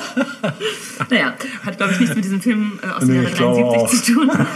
Und Nummer 5, Krieg, äh, Krieg der Sterne, war natürlich Ja. erst 78. Ja. Und ähm, ja, das waren so die Top 5 Geil. ähm, meistgesehenen Kinofilme der 70er Jahre in Deutschland. Ja. Der Film, den ich jetzt besprechen möchte, hat einen ganz aktuellen Bezug gehabt in den 70er Jahren. Er hat nämlich etwas aufgegriffen, was du auch schon mal in unserem Rückblick vorhin erwähnt hast oder ähm, in, in der letzten Woche, in der letzten Woche war es, glaube ich, nämlich das Thema Watergate-Skandal. Ah. Und wenn ich dich frage, Nixon und Watergate, wie viel fällt dir dazu ein? Ich was? Was fällt mir ein? Ja, wie viel fällt dir dazu ein? Fällt dir überhaupt was dazu ein? Ja, so richtig. Also ich meine, klar, man weiß so. Es ist keine Fangfrage. Ja. Äh, ich frage das, weil mir dazu sehr wenig einfällt. Ja, ja, mir fällt da auch wirklich zu ein, definitiv. Ja. Also ich weiß die ganzen genauen Hintergründe nicht. Ich habe mich irgendwann mal im Rahmen von was anderem damit kurz beschäftigt, weil äh, es ging um so, ja, um so US-Skandale, so die großen, und da war das natürlich einer der ganz Ja. großen. Und, äh, aber ich wüsste, könnte jetzt nicht 100% genau sagen, irgendwas veruntreut worden, oder? Also es gab Kohle. Watergate. Was war Watergate überhaupt? Ne? Genau, ja, blank. Bei mir genauso. Und dann spielt der Nixon. Watergate! Ja, so lustig war es dann doch Ja, nicht. ich weiß. Wobei auch Waterloo nicht so lustig Nee, war. nee. Aber es klingt so. Das klingt total so, ja. Ähm, und Nixon. Nixon ist zurückgetreten. Aber Hm? Ja. was dazwischen war, zwischen Watergate und Nixon, Ja, weiß nee, ich nicht. nee. Ähm, jetzt weiß ich's. Denn äh, ein Film hat dazu beigetragen, dass ich schlauer wurde. Und Welcher zwar der Film Die Unbestechlichen. Ah. Äh, diesen Titel gibt es aber zweimal tatsächlich. Also nicht zu verwechseln mit dem Film Die Unbestechlichen von 1987, The Untouchables. Ah ja, stimmt, den gibt's auch. Die Unbestechlichen, die ich meine, ist der Film mit Robert Redford und Dustin Hoffman. Im Original All the President's Men aus dem Jahre 76. Und dieser Film hat die Watergate-Affäre nochmal aufgegriffen und auf die Leinwand gebracht. Cool, den kenne kenn ich nicht. Dieser ich. Film äh, ist Teil des New Hollywood Ja. äh, Kinos. Und mh, warum ich den besonders interessant finde, äh, das erkläre ich Ja, jetzt mal. sehr gerne. Äh, Regisseur war Alan J. Pecula. Ja, Ähm, der war schon in den 60er Jahren als Produzent aktiv, unter anderem als Produzent für To Kill a Mockingbird, also Wer die Nachtigall stört. ja. Und in den 70ern dann eben auch als Regisseur. Unter anderem hat er Clute gedreht mit Jane Fonda. Habe ich leider nie gesehen. Muss ich gucken. Ich habe den, glaube ich, tatsächlich gesehen, aber das ist auch schon Jahrhunderte her. Gefühlt. Ich glaube, der ist auch wirklich ein Must-See. Ja, Gerade auch wenn wir von den 70ern reden, aus dem Jahr 71. Und dann von 1974 ähm, Zeuge einer Verschwörung, hat er auch gedreht. nicht. Und All the President's Men gilt als so der letzte Teil dieser Trilogie, die er zu, zu, zum Thema, ich glaube, politische Machenschaften gedreht hat. Ähm, Hauptdarsteller waren Dustin Hoffman, Robert Redford, Äh, Jack Warden, den wir Ja. alle als Ja. Trainer Ja. Buttermaker aus Die Bären sind los kennen und lieben. Ja, der, der war auch viel präsent damals. Ja, und Jason Roberts, auch ein Charakterdarsteller. Ähm, das sind so die Hauptrollen. Und ähm, die Vorlage für das Drehbuch war das Buch von zwei Journalisten der Washington Post, die nämlich diesen Watergate-Skandal aufgedeckt haben. Und im Film spielen Dustin Hoffman und Robert Redford eben jene beiden Journalisten. Dustin Hoffman verkörpert ähm, Carl Bernstein und Robert Redford Bob Woodward, beides Journalisten der Washington Post. Ähm, der Film ist interessant gemacht. Ähm, er beginnt direkt mit dem Thema, also es beginnt am 17. Juni 1972. Man sieht, ähm, wie, ein, wie ein Einbruch in ähm, einen Komplex, der Watergate genannt wurde, Watergate-Komplex, ähm, geschieht. Und in diesem Watergate-Komplex in Washington, D.C. war unter anderem das Hauptquartier der ähm, Demokratischen Partei untergebracht. Da wurde eingebrochen. Und was erstmal als mh, kein großer Deal irgendwie wirkte, sollte sich dann irgendwann im Verlauf des Films als krasse Story entwickeln.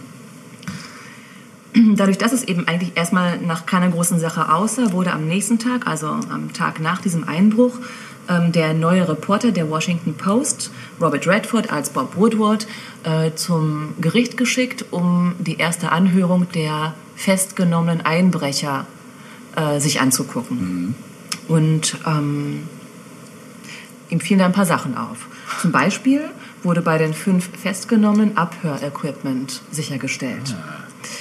Dann stellte sich an diesem Tag heraus, dass die einen Anwalt hatten, der ein sehr hochrangiger Anwalt war. Ähm, ein republikanischer Anwalt, der diese fünf äh, Personen verteidigen sollte. Und auch am gleichen Tag m, fielen dem Reporter Woodward CIA-Verbindungen auf dieser fünf Personen, die er sich nicht so ganz erklären konnte. Und ähm, dadurch, dass er ein guter Journalist war, witterte er, dass dahinter vielleicht mehr stecken könnte, als es auf den ersten Blick aussah. Ihm wurde dann ähm, ein Kollege Carl Bernstein, gespielt von Dustin Hoffman, zur Seite gestellt und beide sollten sich eben dieser Geschichte widmen. Und ähm, wie es dann weitergeht, will ich gar nicht im Detail erklären, weil das ist ein Film, der sehr sehenswert ist. Er verzichtet komplett auf Action, komplett. Auch Musik wird sehr spärlich eingesetzt. Im Grunde genommen wird die ähm, Recherchearbeit dieser beiden Journalisten dargestellt und wie schwierig es war, ähm, Verbindungen aufzudecken, die vielleicht nach oben innerhalb der Politik äh, deuten sollten. Es war schwierig, willige Zeugen zu finden, die äh, nicht nur was aussagen wollten, sondern auch als mh, also namentlich auch genannte Zeugen auftauchen wollten. Und es gab, gab auch kaum Beweise, die, ähm, die verwertbar hätten sein können, sowohl in der Zeitung als auch vor Gericht. Also es war ein extrem riskantes Unternehmen für die Washington Post. Ähm, Artikel, bitte was? Das glaube ich. Ja, weil man natürlich auch nicht Reputation verlieren wollte oder so. Man hat ja auch einen Ruf zu verteidigen als große Zeitung. Klar. Und immer wieder, immer wenn, wenn mh, Woodward und Bernstein mit neuen Beweisen oder Indizien äh, ankamen, die weit nach oben in die Politik Nixons zeigten, ankamen, hieß es von Seiten, äh, von Seiten der Chefredaktion, Moment, wir brauchen Beweise, wir brauchen Zeugen, was habt ihr? Wir haben ein Gefühl, ne? also ganz viel, ähm, wie das, glaube ich, bei guten Journalisten auch der Fall ist, ähm, war erstmal Bauchgefühl von beiden. Und dieser Film zeigt das ganz eindringlich. Also der, das der Film geht auch, ich glaube, zwei Stunden oder über zwei Stunden sogar. Man hat aber keineswegs das Gefühl, dass dieser Film so lange dauert. Also, obwohl es wirklich nicht actionhaft ist, Ist ist ja das... Nee, Also- dieser Film verzichtet auf so vieles, worauf äh, viele andere Filme aufbauen würden, um Spannung zu erzeugen. Das braucht dieser Film Ja, gar nicht. nicht, ja. Ähm. Man weiß ja auch, wie es ausgeht. Ne? Man weiß ja auch, was das Ende sein wird, nämlich dass Nixon zurücktreten wird. Ähm, aber das alles spielt keine Rolle, wenn man wirklich so gefangen ist von dieser Recherchearbeit dieser beiden Journalisten. Geil. Ist ganz toll gemacht. Ähm, es gibt einen Informanten, der als Deep Throat in die Geschichte der Politik eingehen würde. Deep Throat wurde er genannt. Das war ein Informant, der dann wirklich, ich glaube, erst Jahrzehnte später aufgedeckt wurde als Name. Ja. Äh, ich glaube, ein früherer FBI-Mitarbeiter, der den beiden oder insbesondere Woodward wichtige Infos zugespielt hat. Auch das ist interessant. Die treffen sich immer in so einer Tiefgarage, so im Halbdunkel. Und dieser Informant gibt nie alles preis, sondern immer nur bestimmte Hinweise, denen die Journalisten folgen sollen. Und er sagt ganz früh im Film, follow the money. Also es geht immer wieder um Geld und Unterschlagung und er sagt, "F- folg, folg der Geldquelle, dann landest du da, wo du hin willst. Und äh, am Ende ist es das natürlich auch. Also parallel zu diesen Recherchen findet der Wahlkampf für Nixon statt, für seine zweite Amtszeit als Präsident der USA. Ähm, er wird dann tatsächlich auch vereidigt, ne, zum zweiten Mal als Präsident und tritt dann aber letztlich, ähm, nachdem ein Amtsenthebungsverfahren eingeleitet wurde, Impeachment. ein Impeachment-Verfahren, wie es ja auch bei Trump kürzlich geschehen ist, ähm, tritt Nixon am 9.8. dann doch freiwillig als erster und bisher einziger Präsident der USA am 9. August 74 von seinem Posten zurück. Auch kurz nach der Wahl eigentlich. Kurz nach ne? der Wahl, genau. Also er wurde Anfang des Jahres vereidigt und tritt dann, kurz, mm, müssen wir mal checken, Ja. Aber um den Dreh herum. Jedenfalls war er schon Präsident und ist Ja. dann eben zurückgetreten. Ähm, wie kam es dazu, dass dieser Film überhaupt gedreht wurde? Also dieses Buch war auf dem Markt erschienen und Robert Redford hat sich dann 1964 die Rechte an dieser Geschichte gesichert. Robert Redford, der dann ja irgendwann das Sundance Festival auch äh, ins Leben Ja, gerufen hat stimmt. und bis heute eigentlich ein Förderer des Independent-Kinos ja, Ja, auch geblieben ja, ist. stimmt, ja. Mhm. Der Film selbst hat ähm, 8 Millionen US-Dollar gekostet und insgesamt 70 Millionen US-Dollar eingespielt. Also man sieht, es war ein Riesenerfolg. Ähm, für unzählige Oscars, Golden Globes etc. nominiert und auch einige gewonnen. Ähm, und ganz klar auch ein Beispiel für das New Hollywood. Cool. Ich weiß ehrlich gesagt nicht, ob der Film im Moment gestreamt werden kann. Könnte man vielleicht mal irgendwie verlinken. Ich, mal. das interessiert mich Ich auch. könnte mir denken, dass es äh, einer der Klassiker ist, der wird auch auf Netflix vielleicht ja, zu haben Oder ist auf oder Amazon so. oder so. Bitte was? Auf Amazon oder Zum. Beispiel. Ja. Genau. Cool. Ähm, dadurch, dass in diesem Film ja praktisch keine für uns jetzt verwertbare Musik läuft, habe ich mal ein bisschen geguckt, was würde denn so ein bisschen in diesen Vibe passen. Und unweigerlich stößt man da auf einen jungen Mann namens Stevie Wonder, der den Sound der 70er ja auch maßgeblich geprägt hat. Ja. Und ich dachte mir, wir hören jetzt ein Stück von Stevie. Cool. Und zwar das Stück, das später von den Red Hot Chili Peppers gecovert wurde, nämlich Higher Ground Oh, aus dem Jahre 73, also Cool. aus der Zeit, als Watergate gerade am Köcheln war. sehr nice. Das hören wir jetzt.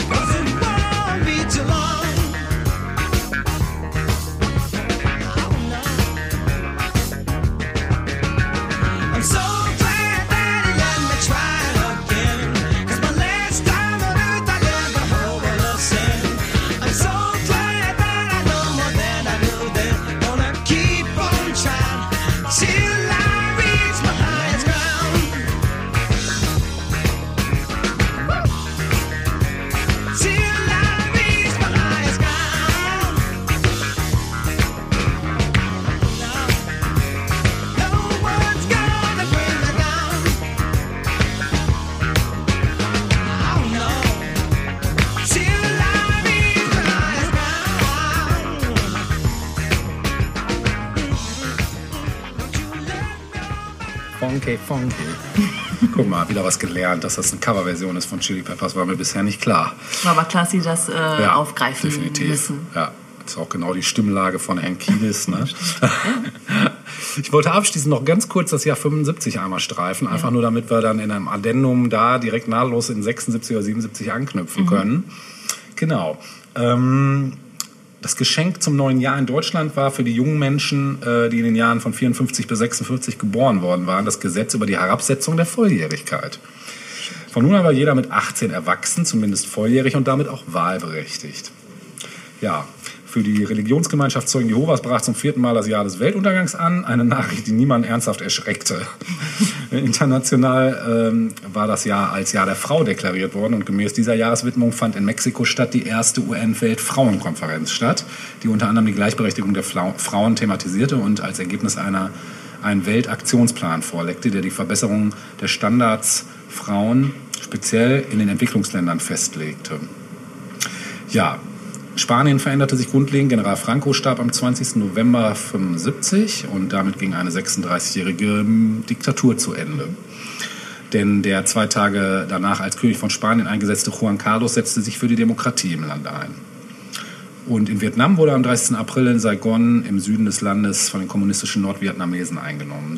Südvietnam kapitulierte und der jahrzehntelange Krieg war endgültig zu Ende nachdem bereits die letzten Amerikaner während der Evakuierungsoperation Frequent Wind das Land verlassen hatten.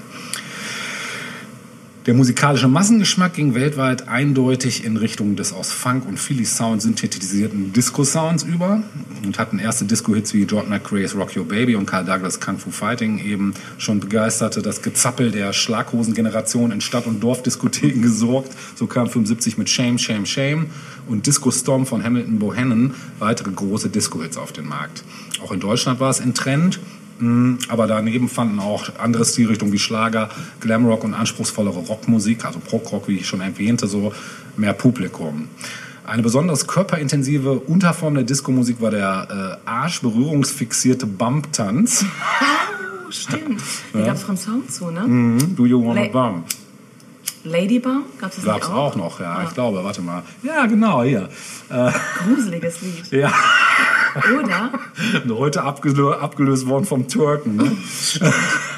Also der, dieser Tanz, der von der österreichisch-deutschen Drei-Frauen-Formation Silver Convention Ja. mit dem Welthit Lady Bump geschaffen worden war. Und im Schmusesegment, da brillierte 75 die Schnulze La Paloma Blanca, mit der die niederländische George Luna Baker Paloma Blanca, das? Ja, ne? Ja, aber ich glaube, das hieß La I'm just a Paloma bird in the sky. Ja, war ganz schrecklich auch. War Platz 1, 32 Wochen in deutschen Charts. Aber das erklärt auch einiges einfach. Schmusig erfolgreich war auch Neil Diamonds Longfellow Serenade.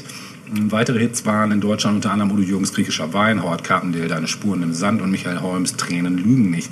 Aber auch englischsprachige Hits so wie Billy Swans I Can't Help, Harpo's Movie Star, Bohemian Rhapsody von Queen oder You Ain't Seen Nothing Yet von Bachmann Turner Overdrive. Hatten wir schon mal als Intro für irgendeine Folge. Genau. Sowohl bei deutschen wie auch bei internationalen Pop-Rock-Fans ähm, hatte 75 die englische Glam-Rock-Band Sweet mit Fox on the Run und der schottische Reibeisensänger Rod Stewart mit Sailing die Nasen ganz weit vorn. 75 war auch eins der erfolgreichsten Jahre der schwedischen Popgruppe ABBA. Das in diesem Jahr erschienene dritte Album, der gleichnamig übrigens, der vier Skandinavier, die nach ihrem Grand Prix-Sieg 74 zunächst gefeiert worden waren und dann als One-Hit-Wunder in der Versenkung zu verschwinden drohten, war zunächst kaum erfolgreich. Erst nach der Auskopplung von I Do, I Do, I Do und vor allem SOS und Mamma Mia begann der ABBA-Stern an Leuchtkraft massiv zuzunehmen. Und die Gruppe konnte sich eindeutig in der Weltstarliga etablieren. Ähm, genau. Äh, von, äh, für Freunde von Psychedelic Rock und Progressive gehörte äh, die 65 gegründete britische Gruppe Pink Floyd sowieso schon zur Weltliga und 75 kam dann deren Überalbum Wish You Were Here, das auch meins meiner Favorites von denen ist, raus, was ihrem ehemaligen Mitglied äh, Sid Barrett ja gewidmet war, mit Hits wie Wish You Were Here, Shine on Your Crazy Diamond. Ähm, genau. Ja, Kraftwerk äh, kam mit Autobahn 75. Mm, Und in britischen, amerikanischen und französischen Kellern entwickelte sich parallel zum äh, Musikbetrieb mit Punk eine ursprünglich anarchistische Musikrichtung, die sich um 75 anschickte, populär und schließlich auch kommerzialisiert zu werden. Genau, also Sex Pistols, ne, um, hatten wir ja auch schon, genau. Ähm, 75 war aber auch das Jahr, mit dem Frank Farian und Bonnie M. eine Art Gegenentwurf zum Punk schuf. Und der erste Titel von Bonnie M., Baby Do You Wanna Bump, Da haben wir es wieder. da war es wieder, genau, brach in die Charts ein. Ähm, dieses war, Anfang, war der Anfang auch einer Weltkarriere. Patti Smith veröffentlichte ihr erstes Album Horses. Äh, Marius Müller-Westernhagen brachte mit das erste Mal sein Debütalbum auf den Markt und es gründeten sich in den USA Molly Hatchet. In Ostdeutschland gründet sich die Band Karat und in der Schweiz die Band Crocus. Und die Bands Alan Parsons Project und die Little River Band gründen sich auch noch. Genau. So viel zum Jahr 75. Viel los. Richtig. Ich möchte abschließend noch ein Musikstück zum Rausschmeißen spielen. Ich hoffe, das ist okay. Ähm, von einem äh, amerikanischen Musiker und Musikproduzenten namens Todd Rundgren. Wird dir wahrscheinlich so nicht sagen, oder doch?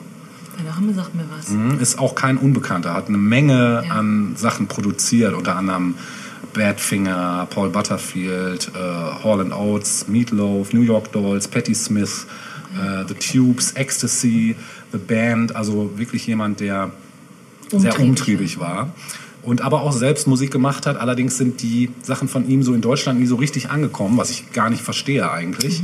Und was ich persönlich an ihm sehr schätze, er hat so eine Mischung, er experimentiert und schafft es aber gleichzeitig, was Eingängiges noch nebenbei zu machen. Also es ist so eine Mischung aus Experiment trifft Pop und Rock.